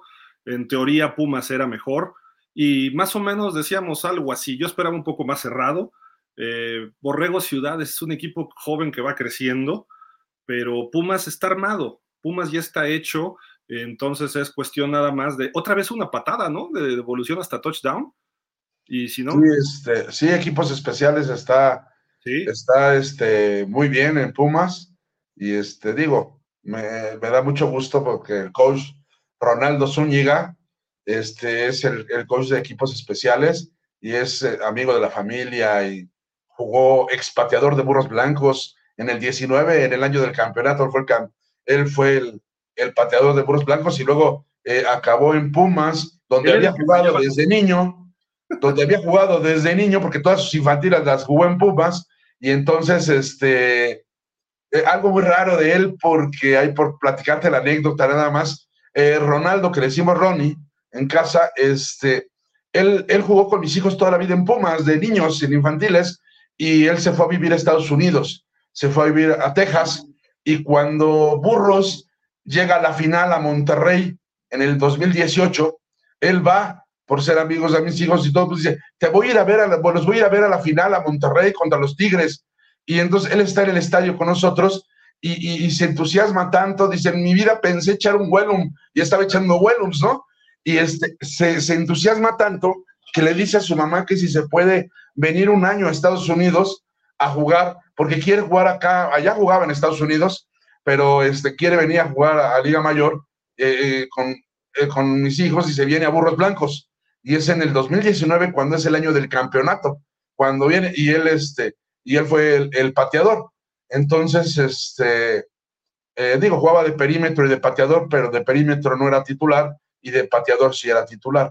Entonces, pues en el, ya después, cuando viene lo de la pandemia y eso, él se, se, regresa a Pumas porque pues él fue Puma desde niño, ¿no? O sea, su sueño siempre era estar en Pumas, dice yo quiero acabar, si voy a jugar un año más de Liga Mayor, yo quiero jugar en mis Pumas, y se regresa a Pumas y le fue muy bien. La verdad, como pateador en ese año le fue muy bien en el 21, y, este, y se queda ya de coach de pateadores, y este año, ya el año anterior fue coach de pateadores, y este año es el, el coach de, de equipos especiales, sea, ya de patadas, de, de, regresos de patada, de todo, pero es un muchacho muy trabajador, o sea, muy trabajador que le, que le mete mucho a, y está viendo videos todo el tiempo y sabe cómo patea cada quien y por dónde regresan y cómo regresar. Y la verdad es que cómo bloquear las patadas. Y le ha ido bien a Pumas en, en, en esos equipos especiales. Entonces, este, pues ahí el coach Ronaldo Zúñiga, la verdad le, le, ha ido bien y otra vez este, están regresando bien las patadas. Claro, también con, con esos muchachos tan rápidos como este Esteban, que es rapidísimo, bueno, este, les ha, les ha ido bien, pero este, pues ojalá ver, a ver cómo, cómo les ve en el siguiente partido. Sabíamos que si que Pumas debía ganar estos últimos dos partidos, porque no eran tan complicados, ¿no? O sea, era ganable el de, el de Tech Ciudad y, este, y pues se, se ganó. El anterior, pues era Guadalajara, le metieron una paliza al pobre Alfaro y a sus borregos Guadalajara.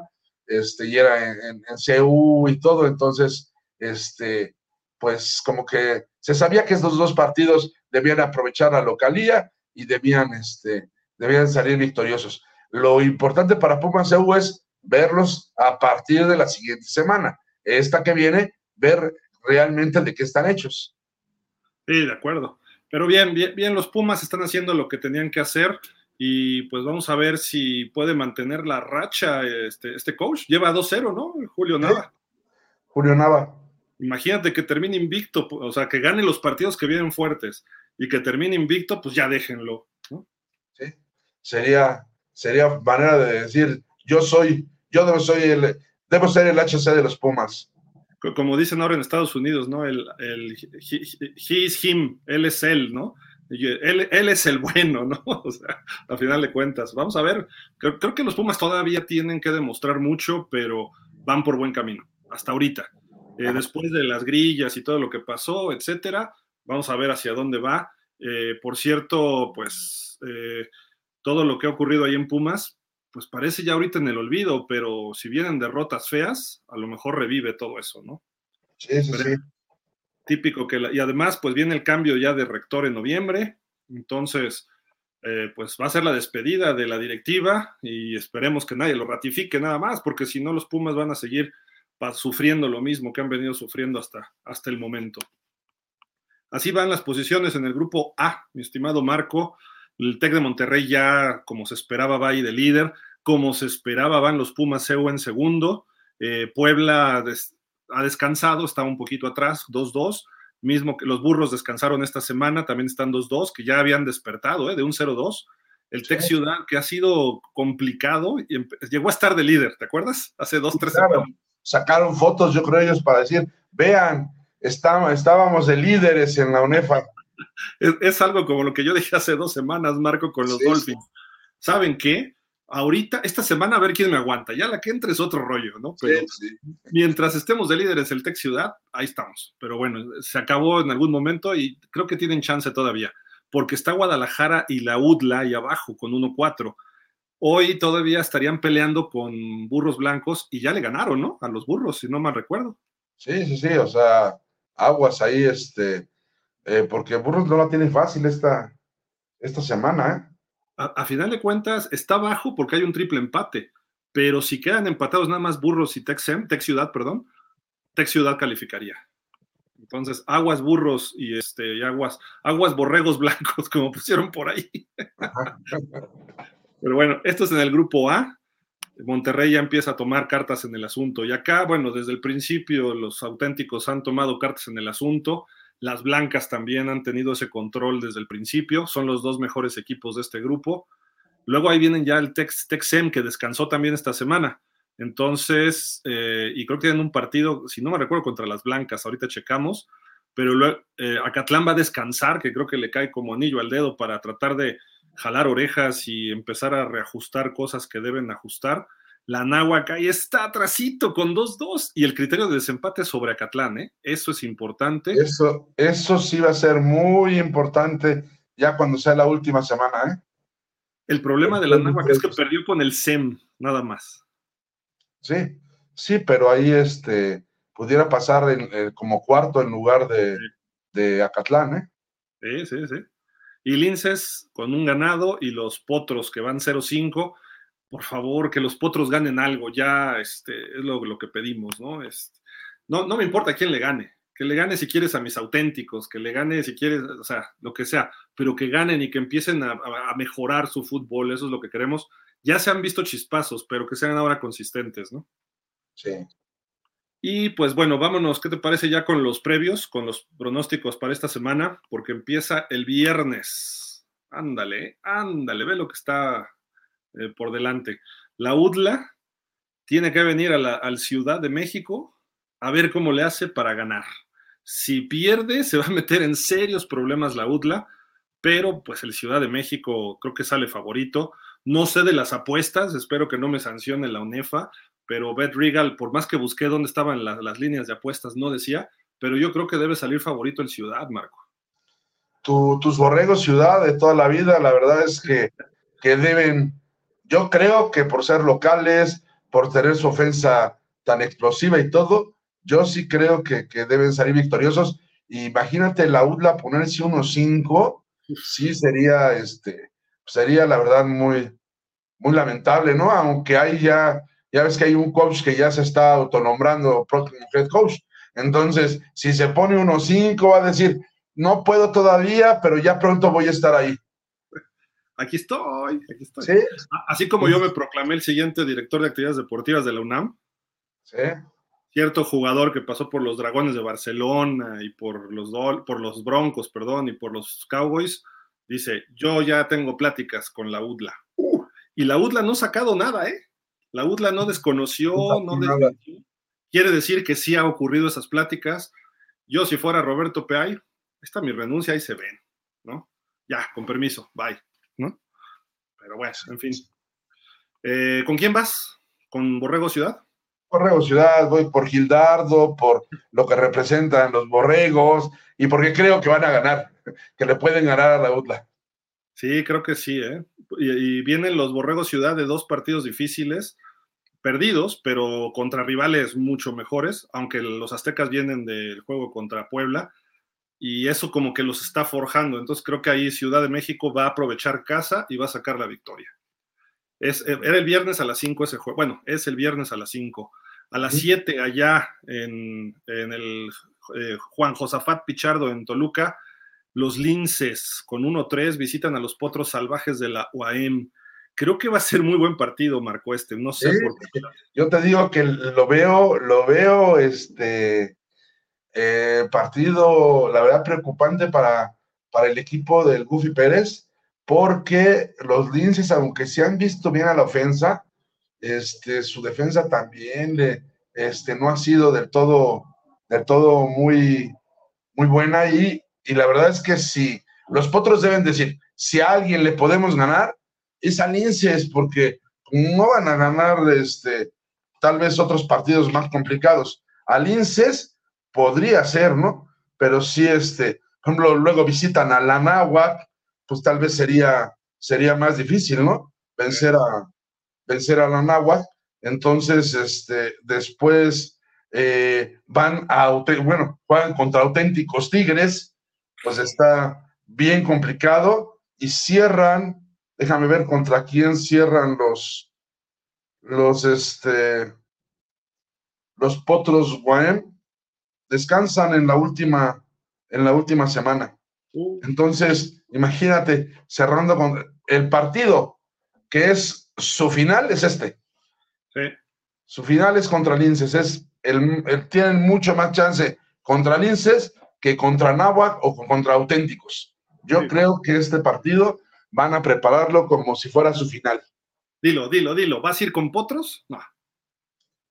No, yo creo que va a ganar Linces, pero bueno, la verdad es que sí creo que no le va a alcanzar a, a pero sí creo muy cerrado, un 13-10, un, sí creo que puede ser un partido, este, un, partido cerrado. Y por un lado, me gustaría que la Bohem, para que se ponga más reñido todo, ¿no? Ya con un ganado todos, aguas los demás equipos, ¿no? Aguas Guadalajara, aguas Linces, y ah, entonces ahí sí sería y Aguas Utla. Imagínate 1-5 la Utla, 1-5 Linces. No, sí se pondría muy complicado, ¿eh? Lo, que pasa es que Potros trae 194 puntos en contra. Ese es un problemón, ¿no? Que traen ahí. Pero bueno, Linces le han metido 168 y en un juego menos, ¿eh? Sí, sí, sí. Por eso digo que resta, y, y es en el JJ Pichardo. O sea, si fuera en lo más verdes, creo que sería un poquito más ventaja para Linces. Pero ir de visita también, parece que no, pero los potros en su casa le echan más ganas.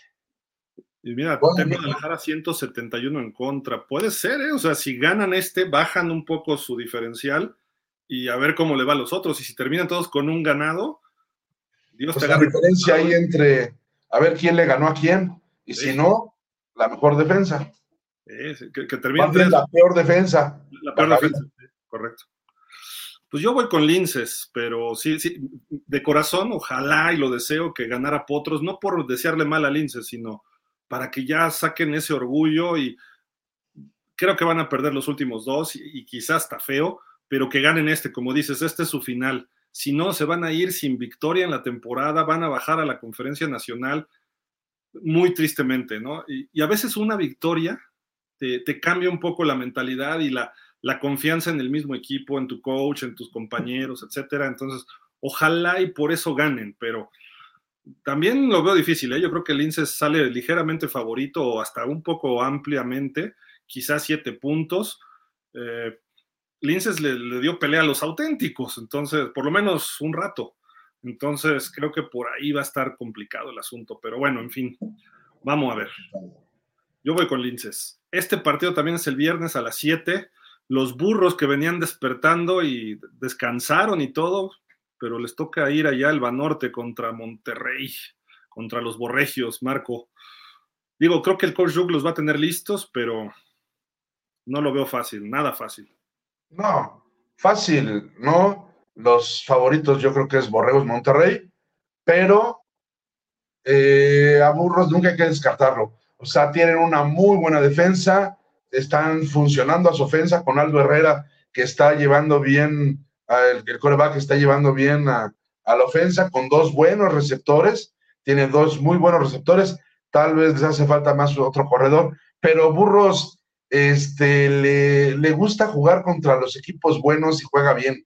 Entonces, este, nada más es cuestión que aproveche los, los errores si es que los hace Monterrey, que no vayan a interceptarle a Borregos Monterrey, que no le hagan balones sueltos, porque Burros es de esos equipos que sí este, se, sube y, son muy intensos y juegan distinto, ¿eh? Ya cuando, eso podrían jugar diferente. Si ninguno de los dos equipos comete errores y todo se mantiene como debe ser, pues Borregos Monterrey creo que debe ganar por 10 puntos. Pero si Borregos Monterrey, si Borregos Monterrey le interceptan suelta balones o comete algún error importante, sí veo a Burros dando la campanada, porque sí sería una campanada, irle a ganar a Monterrey. Pero si alguien le puede ganar es Burros.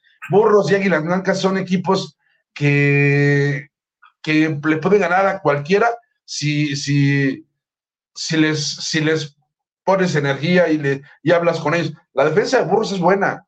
La defensa de Burros, por más que me dijiste desde el principio, no, qué buena, si ve cuántos puntos le metieron, pero tú veas su línea defensiva, veas sus linebackers, lo, lo, más débil que tiene Burros es su perímetro, pero Borregos Monterrey no tiene grandes receptores, o sea, no es lo principal. Lo principal de Borregos Monterrey es su línea y sus corredores. ¿Y, Esos los, lo, estos hermanos?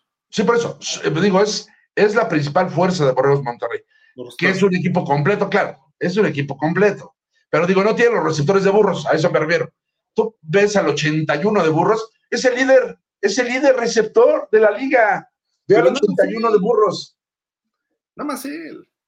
No, tiene tres receptores, el número tres también este, es, es último año y la verdad es que, que muy bien, es el que en, allá Borregos le ganó a, a Auténticos, le ganó un 14-13 en el 2019 que iban perdiendo y el 14-13 el pase que le pone Alex al número 3, García se apellida también. Entonces, este, la verdad es que tiene buenos receptores. Tiene tres muy buenos receptores así de primer nivel, burros. Y te digo, yo no descarto una sorpresa si es que Borregos Monterrey comete errores. Si no comete errores, se la va a llevar Borregos. Es lo que creo ese, chico número 9 que del que hablas, sí, me aprendió algo, ¿eh? Cuando me veía jugar de chavito. ¿Ah, ese 9 de, color guinda por ahí, pero bueno. Este, oye, dijiste 10 puntos. si no comete errores, Borregos Monterrey y mantiene su ritmo que es de estar duro y duro y duro, puede ser hasta 10 puntos. Hasta, o sea, no más. No más, no, no más. No, por Dios, Marco, por Dios. Ahora sí, como diría, días. Nos vemos dentro de ocho días y van a decir, la sorpresa de la semana, los burros fueron al Manorte y le sacaron el partido a Borregos Monterrey. Pero no es un banco, es el estadio. Ahí es donde juegan los borregotes, los borregos. Es el estadio de los Borregos Monterrey, que dejan mucho que desear a los otros borregos del año pasado.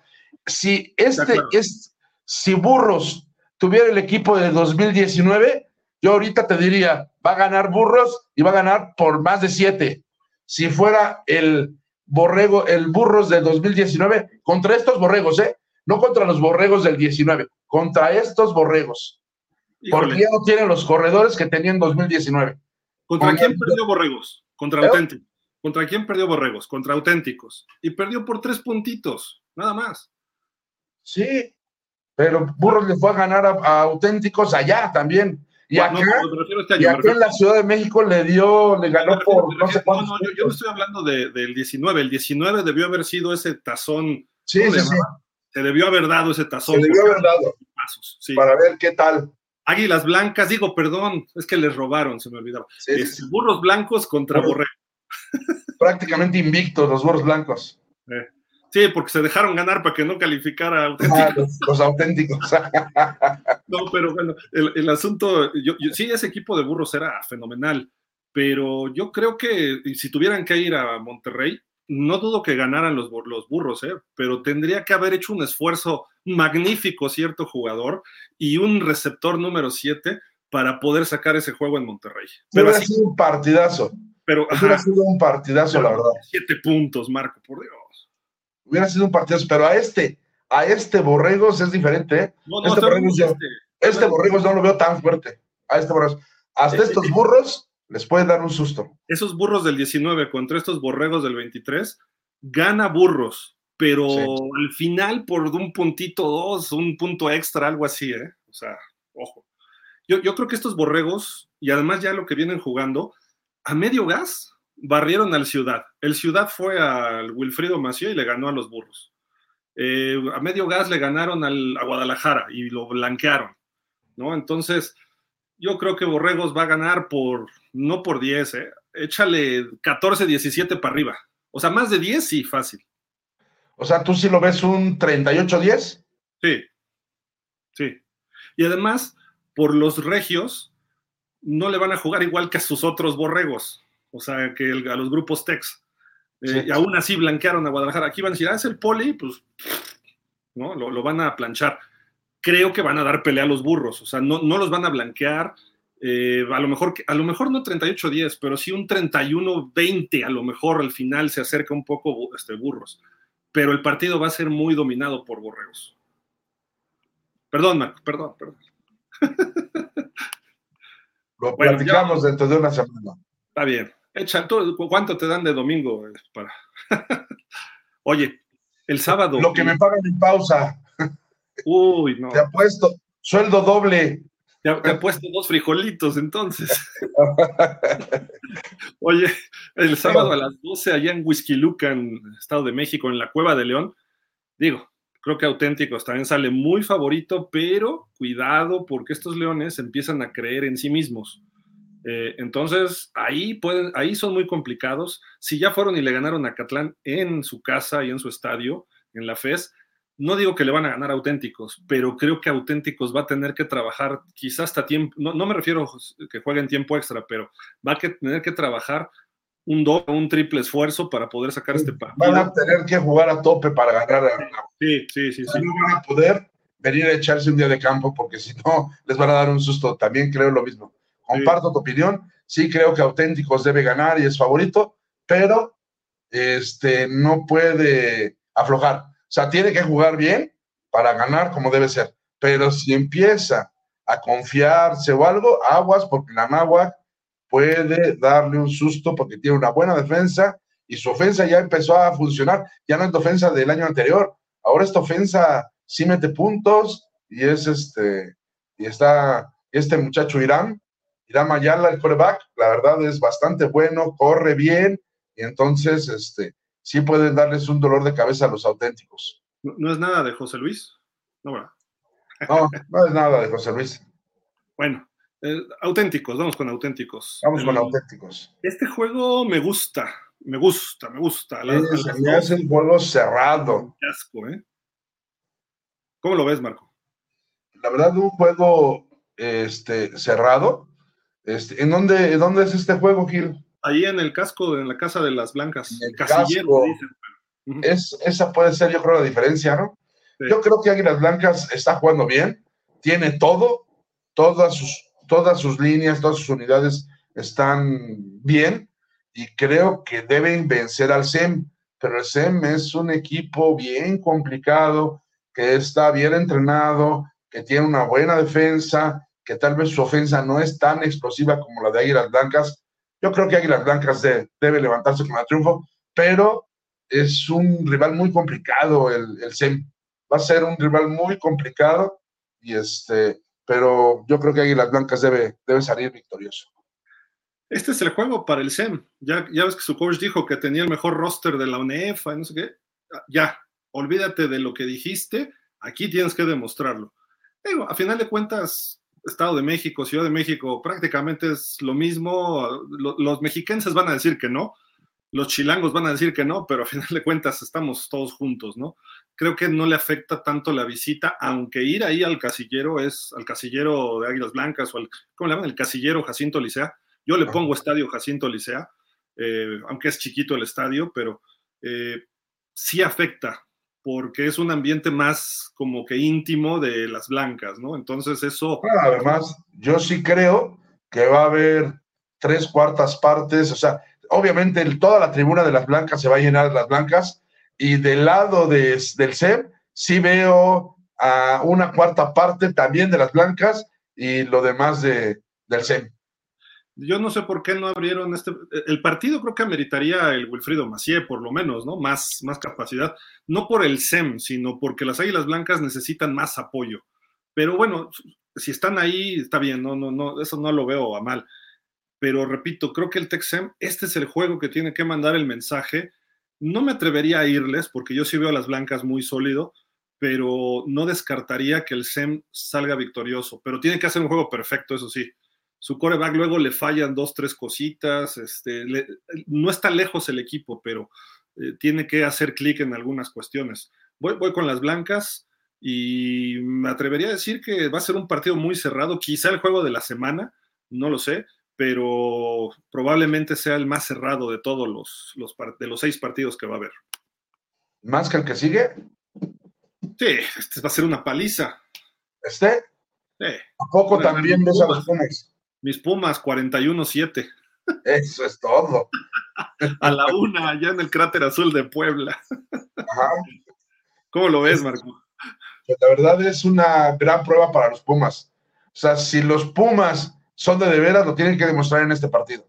Y no estoy hablando de que tengan que ganar, sino si a lo mejor quedan 17, 16, quiere decir que los Pumas tienen con qué meterse a, a postemporada y darla. Pero si Borregos Puebla le pasa por encima a Pumas, entonces, pues la verdad sí le deberían de, debería de tu amigo Alejandro Fernández debería de mandarle un correo a Chamagol y decirle, coach, disculpe, porque no era, no era usted, eh, eh, éramos, éramos todos, ¿no? Éramos nosotros, era los coaches, era el equipo, va a depender mucho de este resultado. Si le ganan a, Puebla, van a decir, ya ve como si era Chamagol, el coach Canales era el que los tenía a estos pobres muchachos mal y los, los regañaba tanto, les gritaba tanto que no estaban jugando al 100%. Y ahora ya con su coach Julio Nava, que es otra cosa, pues ahí está el triunfo contra Puebla. Ojalá sea así por ellos, ¿no? Pero la verdad es que yo lo veo muy complicado. Voy Puebla. Sí, yo creo que, yo creo que Puebla, aunque Puebla no se ha visto bien, ¿eh? O sea, en general, no, se ha visto. Pero creo que este es el juego para Puebla también para decir, sí, aquí, ahí vamos, este es, esto es lo nuestro y de aquí para el Real, ¿no? El año pasado estaban jugando un nivel mucho más alto, pero también como a media temporada dieron ese brinco. Entonces, creo que este juego es el clave para ellos también. Para Pumas, tú lo dijiste, es como el Texem. Si aspiran a algo más, este es el juego para ellos. Eh, y lo que dices del Chamagol, Chamagol yo lo veía muy tranquilo, no les gritaba. Yo creo que Julio Nava es el que les jala las riendas, ¿no? No, los dos son como coaches, son bastante tranquilos, los dos aunque sí, este, tal vez Julio Nava habla un poquito más fuerte, pero son muy similares, de la misma escuela y muy tranquilos, eh, entienden amigos de los jugadores, eh, tratan de explicarles, no, no, no les dicen de groserías, no los regañan, no son como algunos otros coaches que la verdad es que sí son muy intensos y de repente este, les mandan saludos hasta la mamá de los jugadores porque son muy gritones, muy intensos y este, que, sí los hay. No, pero sí hay coaches que sí los hay. Por ejemplo, el coach Horacio García, a pesar de ser como que se lleva bien con los jugadores, es más intenso para regañar. O sea, él te regaña. O sea, en cambio, Chamagol, hijo del coach Canales, es, es muy buena persona y casi te dice, a ver, mira, no, a ver, ya te, ya te interceptaron, no hay problema, vamos a la que sigue, y, pero no te va a decir, eres un imbécil, ¿cómo sacaste, cómo tiraste ese pase ahí que no debía ser? Él no es así, él te va a dar, es igual, Nava es también de ese tipo, ¿eh? o sea, muy tranquilo, que es inteligente y no trata de, de, de, hacer sentir mal a sus jugadores ni nada, pero sí es, a lo mejor habla un poquito más fuerte, sí es un poquito más gritón. A, mí la impresión en las entrevistas que he visto con él y eso, no, no me gusta cómo se expresa, porque ni, haz de cuenta, le hacen la pregunta en la conferencia y empieza a ver para otros lados, está como disperso, ¿no? En algunas cosas, eh, no es muy explícito en algunas otras. Creo que como head coach, si, si, es igual, que yo digo, nadie cambia, ¿no? Tuve a Fisher, ve a Alfaro, eh, a Rivera, son gente que controla la plática, ¿no? Y Julio Nava no tanto. Entonces, si eres un coach y no controlas la plática y no tienes ese voz, voz de mando, ese y no me refiero a gritar, me refiero al liderazgo, y si no lo ves en las conferencias, difícilmente lo reflejas en el campo de juego. Sé que es interino y normalmente los coaches de línea ofensiva o que jugaron de linieros, pues su perfil es más tranquilo, ¿no? Normalmente. Pero su, forma de expresarse, creo, y, no quiero sonar mal, ¿no? Pero no lo veo como head coach a largo plazo de los Pumas. Creo que Pumas necesita una personalidad más grande de head coach. Y Julio Nava es bueno, pero lo veo más como un coordinador, lo veo más como un asistente, etcétera. Qué bueno, ojalá y le vaya bien, la verdad. En esto no es una persona que, que, conozca a fondo, pero lo que he visto, nada más. Estoy hablando de lo que he visto hasta el momento y los muchachos le están respondiendo. Si fueron grillas o no fueron grillas, eh, si fueron a tocarle la puerta a Fernández Varela, oye, ya no queremos a Canales, a mí me preocuparía que tuvo que ver en eso también él, aunque son amigos, ¿no? O conocidos. Entonces, ojalá y no, no haya entrado él en eso, desconozco y está mal que lo diga, pero lo desconozco. Entonces, ojalá y no haya sido eso. Y eh, pues para el año que entra los Pumas necesitan un coach de mucha jerarquía, de mucho liderazgo y mucha presencia.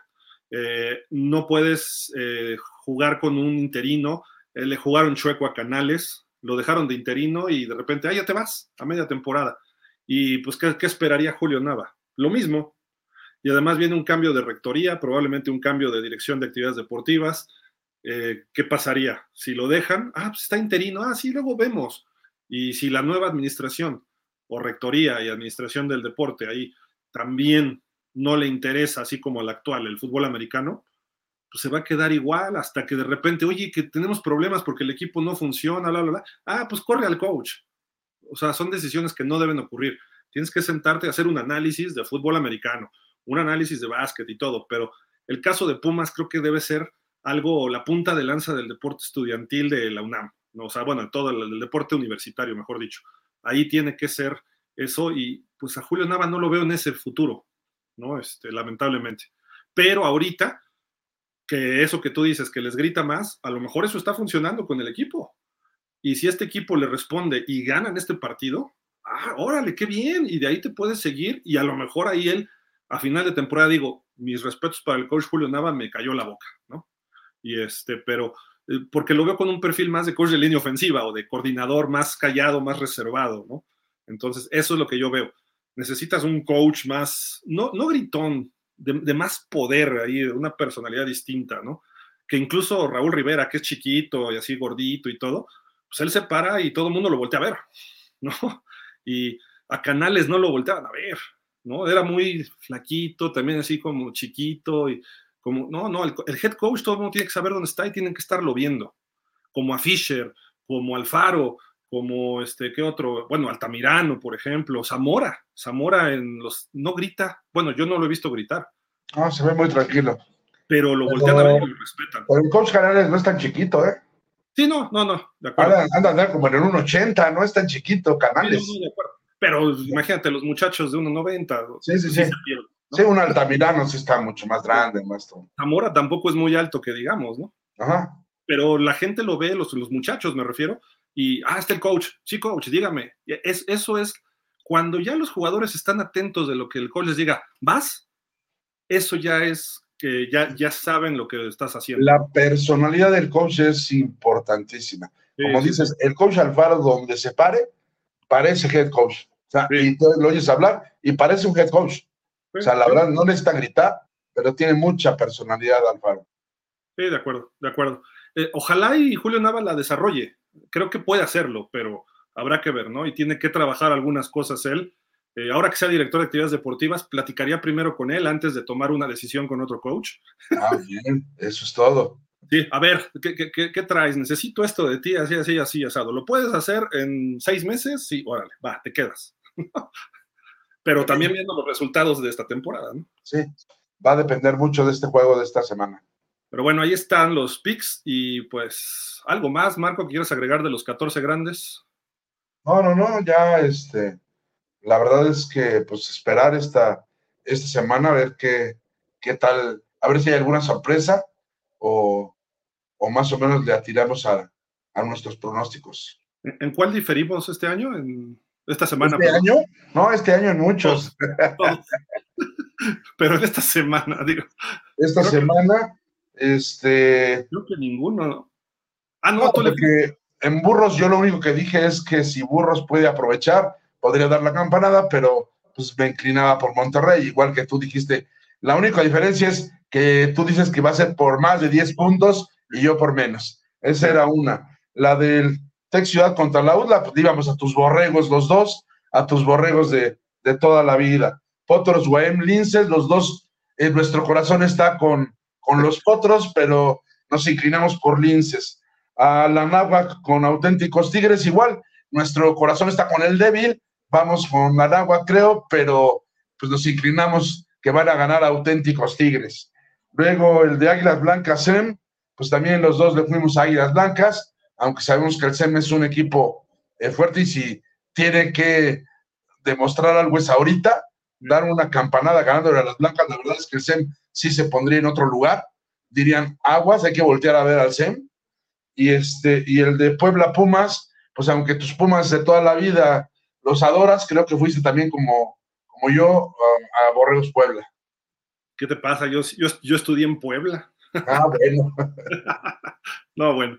Oye, pues rapidísimo la Nacional. Ya, fíjate, ya le tenía hasta los standings a Santiago y todo. Ah, sí, no, y no se conectó. No llega, pero bueno, así está la conferencia Arnold Morales. El TEC Querétaro sigue invicto. Luego viene los Tecos, los Leones de Querétaro con 2-2.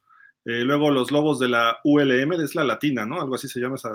Sí, Universidad Latina. 1-3. Los Red Wolves de Arizona State, Campus Querétaro. Y los Cardenales de la Incarnate World 0-4. Esto es la conferencia, le llaman Arnold Morales. Luego está la otra conferencia que es, eh, déjame ver, este es Francisco Cárdenas, la Watch, allá de, bueno, la Watch allá, las Águilas de, de Chihuahua, 4-0, siguen invictos, igual que los Lobos. Los Lobos de la UADEC, es la de Coahuila, ¿no? Ajá. Luego, ah, acá está, es que como se me barrió. Potros de Litzón 3-1, ahí están dando lata, la verdad, están muy, muy, este, pues rijosos en ese grupo. Luego los Zorros de Mexicali 2-2, Indios de Ciudad Juárez 1-3, mismo caso de los Cimarrones de Baja California. Y tenemos... Las Águilas de Chihuahua son las, uno de los favoritos, ¿no? Para ascender a, a la conferencia de los 14 grandes, ¿no? Yo me atrevería a decir que entre ellos y el Tec Querétaro, ¿no? Ajá. Entre ellos a lo mejor. Acá los búhos ya están empezando a tomar control, 4-1. Esta es la conferencia Mario Borges. Eh, el Tepeyac 4-1. Eh, los Leones de Cancún 3-1, que no están tan lejos realmente, ya descansaron una vez. Los Toros de Chapingo, esto es Chapingo 2-2, mismo caso que la Universidad Veracruzana la WAP con 1-4 y los Jaguares andan en el fondo con 0-4, 0-5, perdón. Entonces, pues así está la conferencia. Chihuahua, eh, la UADEC o Querétaro, ¿no? Son los que se ven más fuertes. Más fuertes, sí, puede ser Querétaro y, las Águilas de Chihuahua. Y ya para terminar, hay bastantes comentarios. Vamos a, vamos a ver. Ah, ¿Dónde andamos por acá? Ah, oye, Marco, y pues presentaron a tus hijos, los Reds, el viernes, ¿no? Sí, el viernes estuvo ahí, eh, no estuvo Flash. Le dije, oye, Flash, las entrevistas, pues él, él estuvo entrevistando a uno por uno y todo. Este, y me dice, ah, pues el miércoles sacamos ahí un, un clipcito ahí de, de, cada uno a ver qué comentaron. Y este, sí, pues ya hicieron la presentación oficial a Marco García como el coordinador ofensivo en los Reds, ahí con, con precisamente con el head coach eh, Raúl Rivera y, también en la semana habían anunciado al, al coach Sergio Olvera como el, el, coach de equipos especiales ahí en los, en los Reds y bueno, a, Alex García como, como coreback del equipo y a, y a Luis Enrique García que va a estar como segundo coreback y como receptor de ahí en, en los Reds, ¿no? O sea, va a estar ahí un poquito más recordando a, los burros blancos del 19, donde a veces jugaba de coreback, a veces este, jugaba de receptor o a veces le daban a él un pase y él lanzaba el pase, ¿no? Entonces, este, creo que va a estar, va a estar interesante porque se están preparando muy bien. O sea, Alex está, la verdad, está al 100%, o sea, está mejor que cuando, que cuando estaba jugando, él mismo lo dijo en la conferencia, es, me siento físicamente más fuerte, más rápido y mejor que, este, que cuando, que en el 19, que fue, que fue campeón, ¿no? Porque nunca había, peso, nunca había entrenado tanto, mande. Bajó de peso Alex y se, puso, pues, para, que te des, para que te des una idea, en la final, esa final de la que más o menos recuerdas, donde burros blancos y águilas blancas y que sí, más o menos en ese, ese partido, este... Voy a mandar mi reto por cuatro años, cinco, ¿no? ¿Qué es? Cuatro años de, eso no es touchdown. en ese partido, Alex pesaba 112 kilos. Ojole. Ah, no, sí, pues es que siempre ha sido pesadito desde bebé, ¿eh? O sea, y también pues eso, por ahí le preguntaron en la conferencia que si eso no iba a influir para a lo mejor no ser tan fuerte a la hora de las carreras, ¿no? Porque él en la final pues, estaba en 112 kilos y ahorita está en 97 kilos. Entonces sí ha bajado bastante, pero le está metiendo mucho al gimnasio, está fortaleciendo. Yo le digo que pues, debe subir por lo menos unos 3 kilos. Yo quisiera que esté en 100 kilos. De masa, este, masa muscular. Ah, no, sí, exactamente, en fuerza, en fuerza, ¿no? No, en, grasa, sino en fuerza. Unos por lo menos estar en 100 para que, pero lo veo rápido, lo veo fuerte. Este, o sea, porque he estado acompañando al gimnasio a, a verlos y la verdad es que sí, este, pues yo veo algunos que que hacen las pruebas y para un coreback, difícilmente un coreback este, levanta 100 kilos, ¿no? O sea, es muy difícil. En las pruebas, sí, en las pruebas es muy difícil que un coreback levante 100 kilos, ¿no? Y él, por ejemplo, te levanta 12, entonces este, ha levantado hasta 16. Entonces sí lo veo fuerte, lo veo muy fuerte y, y ojalá que, pues que esa lesión quede, quede atrás y haya quedado muy bien, como dice el doctor, que estaba al 100. Tan así que él en octubre, en octubre de, 2021 estaba, eh, del año pasado y del 22, él estaba listo para jugar, pero era, hubiera jugado los últimos, este, no sé, tres partidos con burros, pero como que no tenía caso, ¿no? ¿Para qué jugaba los últimos tres partidos de la temporada si no, no había entrenado con ellos todo el tiempo y se exponía, ¿no? ¿Un año de rehabilitación? ¿Un año? Sí, estuvo 11 meses de rehabilitación. Y este, digo, él estaba listo, se puede decir, ya al 100% en, en octubre del año pasado, donde pudo haber regresado a jugar, no sé, los últimos tres partidos en Liga Mayor para despedirse, pero pues prefirió no, este, no jugar y ya estar, seguir preparándose. Y ahorita, este pues está jugando, ya tiene pues, bastante, casi un año jugando tocho. Entonces eso ha servido mucho pues para estar lanzando, para la movilidad. O sea, yo sé que no es lo mismo el, Tocho Bandera, es, es diferente, pero, sí, para la movilidad, precisamente. da mucha movilidad y, este, y pues parece que no, pero es el mismo balón que han estado usando el balón que tienen que usar en la LFA y lo están utilizando, está lanzando, entonces más o menos hay, vaya, ahorita ya lleva dos entrenamientos con los Reds, el fin de semana pasado y este, ya entrenó con Reds y entonces pues está, se, se siente, se siente bien. Lo, lo, vi muy delgado y qué bueno, y, pero sólido. O sea, porque a veces adelgazas y te, no, él se ve sólido, se ve macizo. Oye, y este, te iba a comentar algo más. Y para profesional, digo, va que corra cuando lo necesite, pero no de sistema. Creo que él, va, con los receptores que va a tener, si le traen mejorcitos el ala cerrada y lo que tengan en Reds, puede romper récords de pasador, lo que quiera, ¿eh? O sea, creo, creo yo que ya puede cambiar un poco su... Sí, sí creo que el coordinador ofensivo lo sabe. Y es... Creo, es muy malo, es muy malo. No, no, no, lo sabe exactamente y es lo que dice. Solo va a correr cuando sea necesario. O sea, Pero cuando a lo mejor en alguna jugada no se esperan una carrera y en ese momento la manden eh, esa carrera, o cuando a veces no encuentras al receptor y tienes que ir por el primero y diez, pero como se lo hemos dicho, ya no te dejes ir enfrente a un gringo, o sea, te barres, te sales, es decir, que se cuide un poco más porque pues, los golpes sí son más fuertes en la LFA, entonces yo creo que lo va a hacer con más inteligentemente y su coach, su coordinador ofensivo, le va a preparar un esquema para no exponerlo tanto. E, eso es lo que me preocupa. Su coordinador es bastante malito, entonces no sé. Saludos, Marco Junior. Oye, y, y, platícame de Luis Enrique. Eh, recuerdo que jugó en España.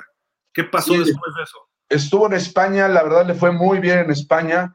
Este, eh, pues iba de líder de, en pases de anotación porque allá estuvo de coreback y le fue muy bien. El problema es que cuando llegaron a semifinales, eh, los equipos de, de, le ganaron, por ejemplo, por primera vez a, a, ahí al equipo de Barcelona, que nunca le habían ganado los Rockies, porque él estuvo en, jugando en los Rockies, y entonces este, eh, el dueño del equipo incluso le dijo, si le ganas a Barcelona, eh, te regalo unos boletos para ir al, al Barcelona de soccer, y se los ganó, le, le, le, le ganó y le, dio incluso unos boletos para ir a, a ver a, este, a Messi, y, a, y, al Barcelona de ese entonces, ¿no? O sea, eh, entonces la verdad es que le fue muy bien, iba invicto, pero a la hora de las semifinales, eh, los, hubo dos equipos por ahí que lo reclamaron y dijeron, hey, es extranjero, a ver, que nos enseñe su visa de trabajo. Y bueno, ahí sí el culpable fue este, los Rockies que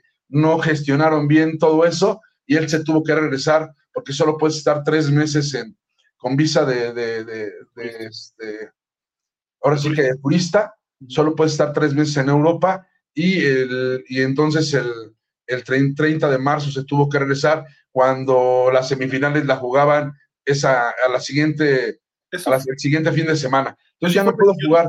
¿Mande? ¿En el 21 fue eso?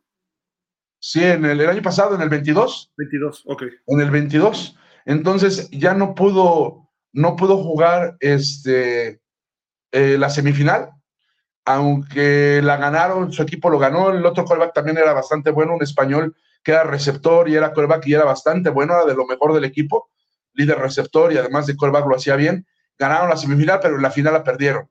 Entonces, es, contra un equipo que ellos ya le habían ganado. O sea, en temporada regular le habían ganado a ese equipo. Entonces, la verdad, pero a él le fue bien, nunca perdió un partido allá. De hecho, ahorita le han estado hablando eh, de, de, España para ver si, si se quiere ir para allá. Además, los españoles conocen a los jugadores mexicanos, o sea, le dicen, oye, tráete a tu hermano, conocemos a Alex García porque ven los juegos. Entonces, este, dicen que los invitan a jugar a este, también lo invitaron a jugar a, a Finlandia, allá a tu, a tu ex lugar donde. Yo jugué en los, visitors, ¿eh? los en, en, Finlandia lo invitaron a jugar un, un, compañero del gringo que jugó con él ahí en Rockies, un receptor gringo que juega en Finlandia lo recomendó y le enseñó unos, unos videos a, a su coach allá en, en, Finlandia y lo, le hablaron para ver si se quería ir para allá. Pero pues estaba haciendo la maestría aquí y ya no, ya no, se, ya no se fue. El año pasado acabó jugando en los, en los Bulldogs. ¿Mande? Después de lo de España, ¿jugó en la FAM o fue antes? Sí, regresando de España, que regresó en marzo, eh, la siguiente semana ya estaba entrenando los Bulldogs con el coach Duke con el coach Rafa Duke y pues ahí no les fue bien a los Bulldogs porque no tenían gringos y la verdad es que sí es, sí es el jugar sin ningún estadounidense, sin ningún extranjero, sí es, digo, tienen 15 los rivales, pues la verdad, 6 en el campo, y sí es una diferencia bastante, bastante pero, enorme, pero creo que no le fue mal, no le fue mal en los Bulldogs a él, a él. Es decir, eh, era el tercer mejor quarterback, pero de la liga, de la FAM, pero los dos de arriba eran, eran de estadounidenses, ¿no? Y entonces, este, eh, y además los equipos que ahora están en la FAM y que uno de ellos es los caudillos, por ejemplo. Pues el, este, ¿no? De caudillos. Este. Sí, sí, sí. la verdad es que le, fue bastante bien en, en, los Bulldogs con el coach Duke, le, le, fue bien y ahora pues acá estaba en, va a estar en los Reds. ¿Y este último año no hizo nada? No, pues fue el año pasado, el año pasado en 22. digamos, el último año de julio, agosto a la fecha no ha jugado nada. No, o sea, porque ya no había nada, o sea, acabó la FAM y desde ahí ya no, este, ya se, se desapareció la FAM y entonces empezaron a, a ver este, a dónde se, se, iba y este, porque ya ves que varios equipos de, de, varios que jugaron en la FAM, varios jugadores se fueron a la LFA luego, luego. Si te acuerdas el caso, no sé, de, de, este, Emilio Fernández, que estaba en los, y, que llegó a Bulldogs, por ejemplo, ahí, como acabó primero la FAM, acaba la FAM y se va a Bulldogs, este Emilio Fernández, el semáforo, fueron a reforzar a los Bulldogs, porque primero fue la LFA y después fue la, FAM, sí, pero a partir de ahí, pues no ha habido nada. Entonces, este, hasta ahora que eh, estaba viendo a, a dónde se, se iba, bueno, Alex es el que tenía un poquito más de ofertas, tuvo como tres o cuatro ofertas para, irse a la LFA y se decidió por los Reds, sobre todo porque había otro equipo por ahí que le ofrecía un poquito más de dinero. Ya sé que algunos, es que los mercenarios, los que son, es que son, espérame, pero ya es profesional y si te pagan más en otro lado, pues bien te podrías ir a otro lado si ya es profesional. Pero, pues ahora sí que dejó a un lado el dinero por estar con los hermanos. Si en otro equipo, le ofrecían más dinero que los Reds, pero la diferencia es que acá iba a estar con el coordinador ofensivo, su hermano Marco García, iba a estar con su otro hermano. Entonces dijo, yo quiero volver a estar con mis hermanos, aunque no reciba lo que me ofrecieron en otros lugares.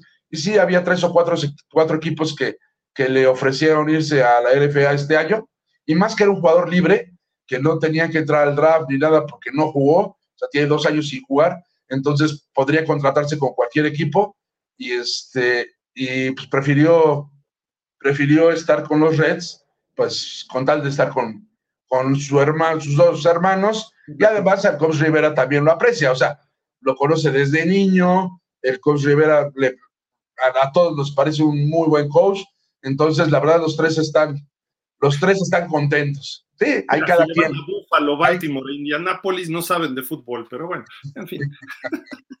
Así fue la presentación el viernes. No, correcto, correcto. Y qué, qué, bueno que estén juntos, porque eso los hace más sólidos a los tres y al equipo. No, además, yo creo que la gente de Reds, yo cuando empecé a ver los comentarios en, en internet, yo creo que la gente de Reds debería estar contento. Por ejemplo, por ahí hubo dos, bueno, más bien dos, tres, varios que le pusieron, digo, los que la llevan, o menos les gustaba cómo jugaba Alex, o que lo veían bien, porque pues hay de todo, ¿no? Hay quien lo odia y hay quien lo quiere. Los que lo veían bien decían, por ejemplo, ah, pues te extrañamos mucho en burros, este, pero ya desde hoy soy un nuevo fan de los Reds y te voy a ir a ver cada partido. Hubo varios así diciendo, te vamos a ir a seguir a Reds, vamos a seguirte en Reds para irte a ver jugar porque es un placer verte jugar, etcétera. Hubo varios comentarios de ese tipo que la verdad es, pues, la verdad le debería de dar gusto a, la gente de, los Reds, de que pues es lo que quiere. Yo creo que jalar gente y que este, y la gente de Burros Blancos voltea a ver ahora a los Reds, ¿no? Mira, y le salvaron la chamba a Raúl Rivera, ¿eh? tus hijos. Pero bueno, yo ahí lo dejo nada más, porque le van a mejorar la ofensiva. Si, si traen a los americanos que corrían, adiós, ese equipo va a ser imparable. ¿eh? O sea, con Mac y el otro Strong, aguas. Y con lo que tengan ellos para ofrecer en el juego aéreo, va a ser muy difícil. La defensiva era buena hasta que se fue el coach Black. Cuando se fue el coach Black, la defensiva se vino abajo. Entonces, si, si mantienen al coach Black, si... No, no, el, coordinador defensivo ahora es el Tigrillo, el coach Muñoz. La verdad es gente también de, de, del Yoyo, gente que es, o sea, que siempre estuvo trabajando junto con el Black y la verdad es un coach muy Pero inteligente. Es lo mismo, Marco, tú lo sabes. A veces es la persona la que tiene el feeling, ¿no? Sí, claro. Habrá que verlo cómo se desarrolla, ¿no? Sí, nada sí, más. sí. No, no tengo nada en contra de él, pero Ajá.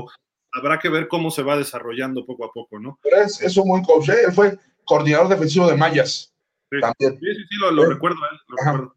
Es bueno, estar- es bueno. Va, a ser, va, va a estar bien. Ojalá. No sé si regresa el Black de España o no, lo desconozco, pero si este, pero si regresa, te aseguro que va a estar con, con Rivera, ¿eh? Le, le fue muy mal en los dragones, ¿eh? Sí, Muy mal. Este, pero digo, lás- lástima porque va a seguir siendo campeón mis dinos de Saltillo de toda la vida, pero bueno. a ver, a ver qué O tal. mis Reyes de Jalisco con el coach Rosado, Ajá. o, o- o- mis fundidores de Monterrey con toda la camada de estadounidenses ahí, pero bueno. Puede ser. Va a estar estar buena, ¿eh? va a estar buena la Va a temporada. estar buena la temporada. Daniel Berry nos dice, hey, ¿cómo está? Bueno, mucho éxito a tus hijos, este Marco, felicidades a la familia y que tengan mucho éxito en los Reds. A final de cuentas, soy chilango y ellos son chilangos y del sur, pues órale, vamos a apoyarlos, ¿no? Y, y- y si no por el coach Rivera, sí por los García, voy a apoyar a los Reds. Muy bien, Quiero mi jersey autografiado, ¿eh? De los dos. muy bien. ¿eh? Así que veles diciendo, ¿eh? Claro. hey, Daniel, ¿cómo estás? Agustín Hernández dice, buenas tardes. Ay, espérame. Saludos nuevamente desde Monterrey, qué buena onda, Nuevo León. Gracias por sus excelentes comentarios. No, hombre, gracias a ti, Agustín, qué buena onda que te conectes desde allá. Dice, la comunidad UNEFA debería estar agradecida de la promoción gratuita que realiza la reportada de bolsillo en vez de entorpecer su labor. Pues sí. Dice Agustín Hernández, lo que requiere el FBA, el fútbol americano colegial de nuestro país, es gente como ustedes, incluyendo la reportada. de- Oye, Agustín, muchas gracias. La verdad que qué padres comentarios, que realizan una gran promoción de la actividad de la liga y todo lo hacen sin que la liga no gaste un solo centavo para recibir esta publicidad gratuita. Mira, no es publicidad, o sea, publicidad sería algo pagado, ¿no? Eh, como tal, es cobertura de nuestro deporte y te, te soy sincero, como hemos visto personalmente, ¿eh? no lo puedo hablar por Marco, pero sí puedo hablar un poco por los hijos de Marco.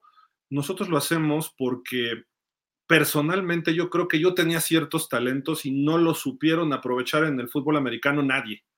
Eh, y en otros deportes pasa lo mismo, no es exclusivo.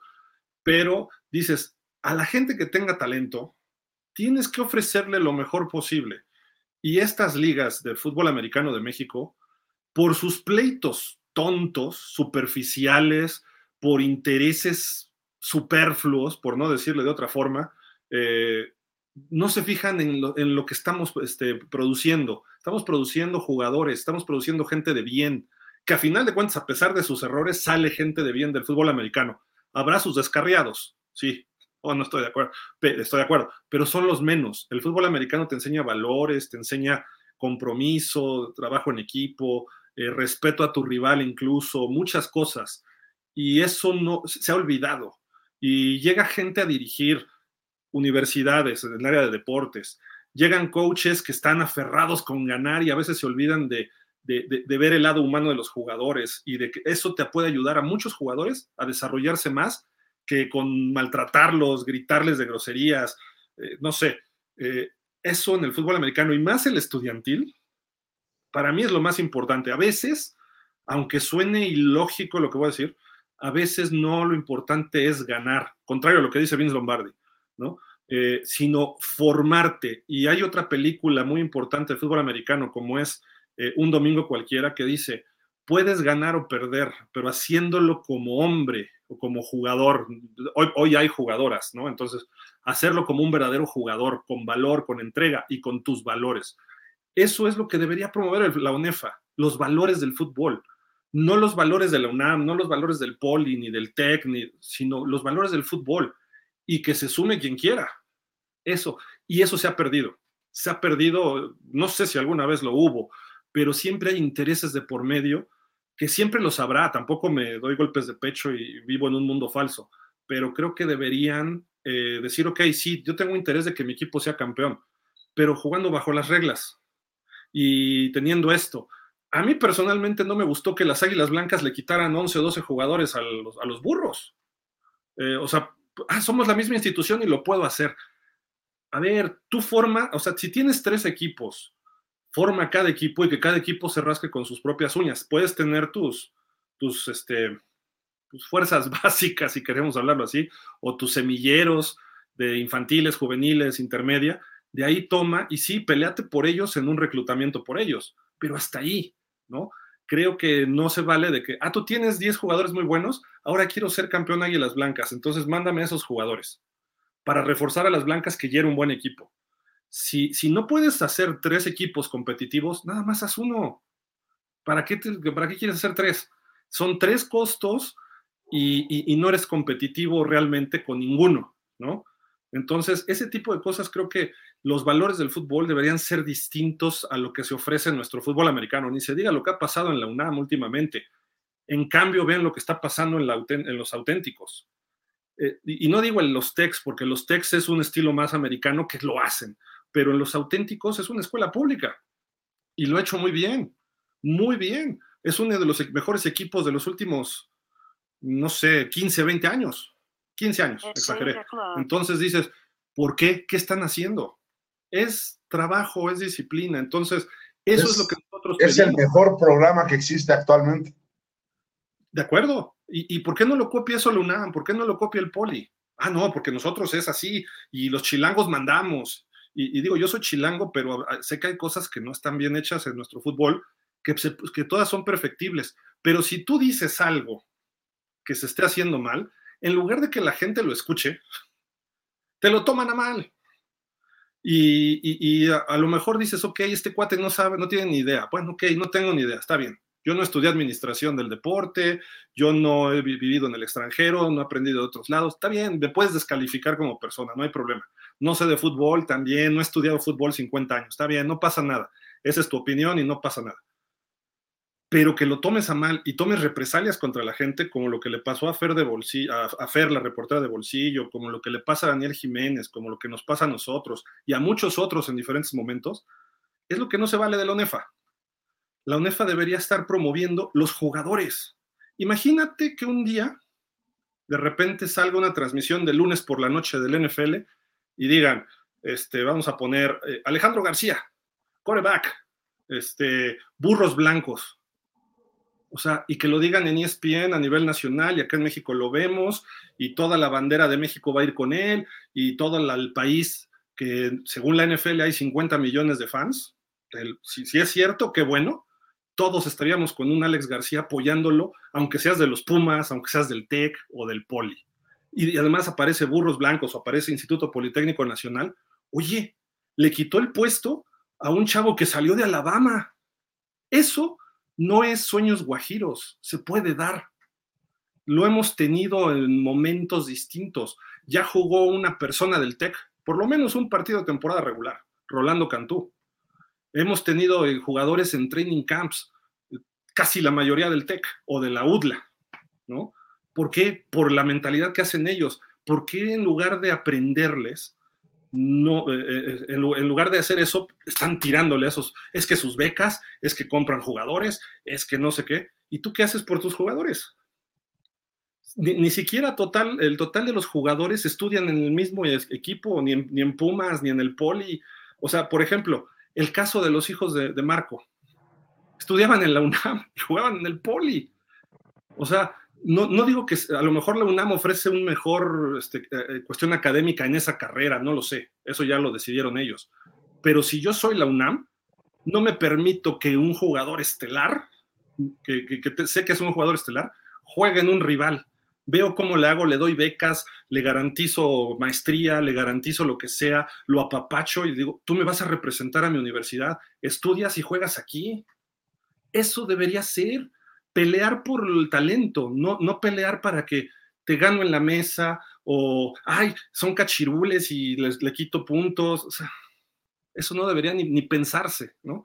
Pero los valores del fútbol están en eso, en hacer jugadores los valores por sí mismos. No, no necesariamente tienes que ser el mejor profesionista ni el mejor jugador, pero tú sabes que cuando eh, pasas por un equipo de fútbol americano, esos valores quedan impregnados en ti. Eso es lo que yo veo, Agustín, y es, eso a tono personal. Así crecí yo con eso. No jugué en Liga Mayor, pero he jugado en muchos equipos. Marcos sí jugó en Liga Mayor y te puede explicar, de repente se vuelve una fraternidad. A veces vacilamos de que, ay, sí, el poli, ay, UNAM, pero, pero Marco, tú con cuánta gente de guerreros aztecas de repente por lo menos te encuentras en redes y platican. ¿Y hace cuántos años jugaste? Sí, pues desde acabé en 91. Entonces imagínate desde hace cuántos años, 30 años, y, este, y todavía existe un grupo de guerreros aztecas donde se felicitan, donde hay desayunos, donde se sigue uno viendo y donde desafortunadamente de repente te enteras de que fulanito pues ya falleció, ya se adelantó porque pues, también ya no estamos tan jovencitos y este y pues te da se te entra esa nostalgia, ¿no? Pero también siguen esos lazos de amistad a pesar de tantos años. Yo creo que esas amistades perduran para toda la vida, ¿no? Sí, correcto, correcto. Y, el, el, manejo con medios ha sido terrible de la última UNEFA, bueno, lo último de la UNEFA. Juan Salvador Romero, ¿cómo estás? Hola amigos. Ivonne Reyes Fregoso, saludos. Hola, ¿cómo estás, Ivonne? José Luis González, saludos cordiales desde Ciudad de México. Saludos, José Luis. Gente de fútbol pone un YouTube ahí, bueno, se están anunciando, pues está bien. Anúncianos también a nosotros, no seas así quien se esté anunciando acá. Ismael Leal, buenas tardes, Gil Marco, ¿dónde anda el buen Santi y el buen Flash? Flash está preocupado por el juego de los Pumas, ya, ya quedó claro. Santi, no sé, no se reportó, ¿verdad? Dijo que sí, pero... lo vi el viernes, me dijo que sí, sí, sí iba a estar con nosotros el miércoles, algo se le ha de haber atravesado y no, no pudo estar. Mira, el logo que trae. Sí, ya. de los Reds. Ah, todos somos Reds. Fer uno, hay un complot, injusticias, deben de meter demanda. Sí, mira, o sea, cuando una, y fíjate que lo he aprendido por nuestros amigos de Sports Legal, con los que luego trabajamos cosas, saludos a Salvador Herrera, eh, cuando una institución o algo de gobierno o una, eh, una, ¿cómo se dice? Pues un organismo te está haciendo algo que te está dañando o te está agraviando, puedes hacer un amparo. Para eso es, lo que existe de un amparo. Entonces tú vas y te amparas ante la autoridad correspondiente. Hay que saber cuál, hay que saber derecho para eso, ¿no? Pero creo que hay muchas instancias en este caso, por ejemplo, para Fer, para Daniel, para nosotros, que podríamos hacer un amparo. ¿Por qué? Porque nos están bloqueando el acceso a un trabajo honesto, decente, eh, calificado, además, no es un trabajo que estemos haciendo porque se nos ocurrió abrir una página de internet o de Facebook y estamos haciéndolo. Eh, pues estas canas o esta falta de canas este, llevan muchos años viendo fútbol y cubriendo y en medios, mismo caso de Marco, de Santi, eh, pues vieron a, a, Flash también, pero también vieron a, a Hoslar.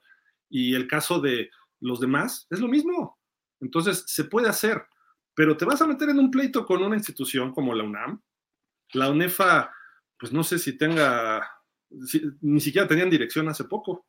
Ya, ya regresaron a su vieja dirección, ¿no? Pero, o sea, ni siquiera están bien organizados. La UNEFA la maneja una persona que se llama Raúl Jiménez. Cambian presidentes, vocales, eh, todo lo que es la mesa directiva, y él sigue ahí. Él es el que maneja la UNEFA. Una sola persona. Tú te imaginas, UNEFA, que tienes 33 instituciones, pues, ¿qué te imaginas, este Marco? Unas 25 personas de menos. Sí, pero vas a las oficinas de la UNEFA y solo precisamente está Raúl Jiménez, ¿no? Todo el tiempo. O sea, e-, es, lo increíble, ¿no? Pero en fin, digo, esperemos que mejore el fútbol americano y es por lo que empujamos. Si necesitan asesoría, si necesitan gente que sepas, nosotros si podemos llevar gente que sepa, pero se necesitan muchos cambios de mentalidad, dejar de pensar chiquito, pensar en lo grande, ayudar a nuestro deporte, ayudar a nuestros muchachos para que en un futuro, a lo mejor en 10 años, tengamos jugadores, si no en la NFL, sí en la XFL, en Canadá, de forma habitual, ¿eh? que ya no nada más sea así de que, ay, porque hubo un contrato entre la LFA y la, CFL, o porque el TEC habló con la NFL y se van estos muchachos al programa internacional. No, pueden ocurrir de otras formas que serían mejores todavía. Dice Ismael Leal, lo acontecido es algo que pasa en nuestro país. Parece que la prensa es la enemiga de las ligas y ya se había tardado el fútbol americano. Eh, para más ejemplo, lo que sucede en el soccer. Borregos Monterrey y Tigres deberían de dejar la liga, la están robando y eso no se hace. Demanda para esos dos equipos, siempre llega uno o el otro a la final, algunas veces ambos. Pues Marco, tampoco es su culpa que los demás no se pongan las pilas, ¿no? No, pero ahí está Águilas Blancas, ¿eh? Con sus auténticos empataron y se fueron a tiempo extra y cualquiera pudo ganar. en su momento Burros, Aztecas, el Texem, ¿no? digo, aunque sean instituciones parecidas, ¿no? dice Ismael, muy buen partido en CEU, ahí apoyando a los Pumas, lástima que no tuvo un rival competitivo, lo único que les podría reprochar es que bajaron la intensidad y eso no se entiende el por qué. Ismael Leal, hace falta en Pumas ser un buen coreback suplente. Estaría bien llevar a Pumas al Raider. Lástima que está con el equipo equivocado. Dice Ismael Leal, creo que Pumas EU, su rival a vencer es el Tec Puebla para pasar a playoffs. Sí, está muy bueno ese juego. Sí. David Sarabia, saludos al panel. Igual, David. Dice Ismael Leal, una pregunta, Gil, comentaste que el equipo al que le vas es a Pumas y comentas que te agradan los blancos, las blancas. Entonces le vas a los delfines y también vas a apoyar a los Jets. no, no, Ismael, mira Ismael, yo jugué en los Pumitas de, chavito. después me fui a otros equipos, nunca llegué a la mayor, pero si hubiera jugado Liga Mayor, muy probablemente hubiera sido en CU. ¿no? Eh, probablemente con los Cóndores, que era el equipo fuerte, o las Águilas Reales. Yo, yo me forjé con las Águilas Reales pero las Águilas Reales estaban en la conferencia nacional, ¿no? Pero pues si me hubiera ofrecido Aztecas, hubiera jugado en las épocas de Marco Martos y hubiera estado en ese equipo. Si me hubiera ofrecido el Tec de Monterrey, me hubiera ido a Monterrey sin problema, ¿no? Eh, o si me hubiera ofrecido el Poli, pues también hubiera jugado con el coach Licea ahí en las Águilas Blancas, con Héctor Linares, hubiera sido mi época por ahí más o menos, este, Sergio Olvera, eh, los, esos eran de los pieles rojas, ¿no? El Velociraptor y eran dos safeties, ¿no? Muy buenos. Bueno, pero en pieles rojas no hubieras jugado. Porque estaba el coach Rodero y te caía mal. No, ya en mis épocas. No hubieras jugado. No, pero ya no estaba ahí él. ¿Ya no? No, no, no. Se, fue mucho antes porque lo, lo, acusaron de ahí algunos fraudes y cosas así. Se fue a vivir a Estados Unidos. Y este, y era Fernando Álvarez y Abel Zavala eran los safeties que eran fenomenales, ¿no? esa época me hubiera tocado a mí jugar. Y de, querer, yo hubiera jugado en los Pumas como Chacho, que Chacho jugó ahí en los Cóndores. Eh, yo jugué con Chacho en las infantiles. Chacho era el fullback de la época del coach Alonso, Armando Higelin. Jugué con Higelin una pretemporada nada más. Eh, Luis Manuel Silva después fue el coreback. Eh, Marco Fersuli, Vanegas, todos ellos hubieran sido mis compañeros, esa, era mi época. Entonces hubiera jugado por ahí, pero bueno. O sea, realmente el corazón está en los Pumas, pero ves que hacen otros programas. Lo que está haciendo la Universidad Autónoma de Nuevo León, pues yo lo super admiro. Y, cuando ganan, dices, ya, me quito un poco la playera de Pumas y dices, ¿por qué no pueden hacer esto los Pumas? ¿No? Y ya cuando tienes que hacer un análisis periodístico, dices, pues ya lo entiendo por qué, ¿no? Pero bueno, en fin, Marco sí tuvo el privilegio de jugar para los Pumas. Bueno, un equipo de Pumas, ¿no? Ismael Leal, ahora sí ya es de preocuparse con el buen Aaron que hoy yo no lo vi. Sí le afectó más esta derrota contra los 49ers que contra los Cardenales. Por cierto, ¿cómo quedaron los vaqueros, Marco? No, no vi todo el partido, no sé. Raizo Soleón López, ahora soy red desde que llegó AG9. Un saludo a la familia García. Ah, ya ves, eso es todo. Fíjate, los Reds además es una gran contratación porque hay mucha gente, yo, creo que hay un grupo muy grande de fans de Alex. Entonces esos van a los Reds. Sí, hay, hay gente que la verdad lo aprecia mucho, que le gusta. Y yo la verdad no es porque sea amigo, sino yo como aficionado me gustaría ver mucho jugar un quarterback como lo hace él, con esa entrega, esa energía, esas ganas, en cada partido, ¿no? Había mucha gente que iba a, verlo porque le gustaba verlo, porque te deleitabas al verlo jugar, ¿no? Y este, independientemente, este, ahorita se apellida García, pero la verdad es un jugador que, que te da gusto verlo, en serio, yo lo veo así con, y lo veo, digo, dices, te da gusto verlo, entonces, este, qué bueno, la verdad, qué bueno que haya gente que, que también le guste y que lo, lo siga y, y esperemos que a Red le vaya bien y que mucha gente ahora se vaya, le vaya a los Reds por, pues, por, porque se identifica, ¿no? Con un jugador, con un jugador así. Ahora, yo creo, lo que he visto, hay un mejor coreback en la misma familia, se llama Luis Enrique, lo que pasa es que tiene un perfil más bajo luego, ¿no? Sí, hay algunos, como el coach Sandoval, este, el coach Sandoval siempre nos decía, acá entre nos me decía, a mí me gusta más el zurdo, me decía, y, y, y de niños el estrella era, era el zurdo, ¿eh? Luis Enrique. En, Pumas, que le empezaron a llamar Vic por Michael Vick, porque era zurdo y muy rápido, le, siempre decían, a Alex le decían, es el hermanito de Vic. Y, a Marco le decían, es el hermano grande de Vic, pero no sabían sus nombres, ¿eh? El hermanito de Vic y el hermano grande de Vic, pero mm, te digo, no, no, no sabían los, los nombres porque el famoso era Vic. Yo, yo, lo que digo es, si en Estados Unidos existen los Manning, en México están los García. Sí, exactamente. a ver qué tal les va. Ismael Leal dice, veo a Marco muy tranquilo, como que él ya tenía presupuestada esa derrota contra ese equipo. ¿Qué equipo va a ganar entre Miami y Vaqueros, Marco? Ahí, ahí sí, no, no, no. Imagínate, es como si me dices de Burros Blancos en esa época que perdiera contra la Náhuac o contra este, la UAM. No, no, no. Ahí sí, ahí sí puedo apostar mi sueldo de pausa a que van a ganar los vaqueros a Miami. Ahí sí.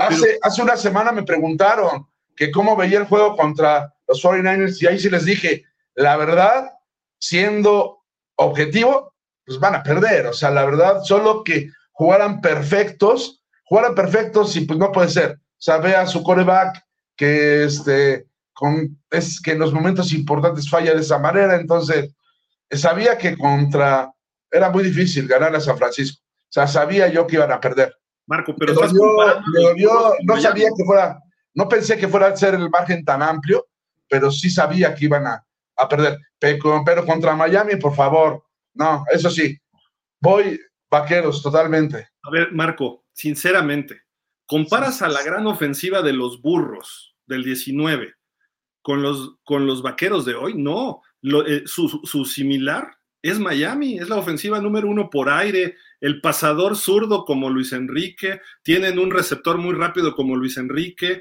eh, o sea, Miami tiene un equipo súper explosivo, ya rompió récords. Y, pero van a enfrentar una defensa de primer nivel. Y, ve que le metieron 42. Sí, pero, San Francisco, San Francisco, que, hoy por hoy es el equipo número uno de la NFL. Hoy por hoy es el equipo que se ve el más fuerte de todos. Por su defensa. Por todo. ¿eh?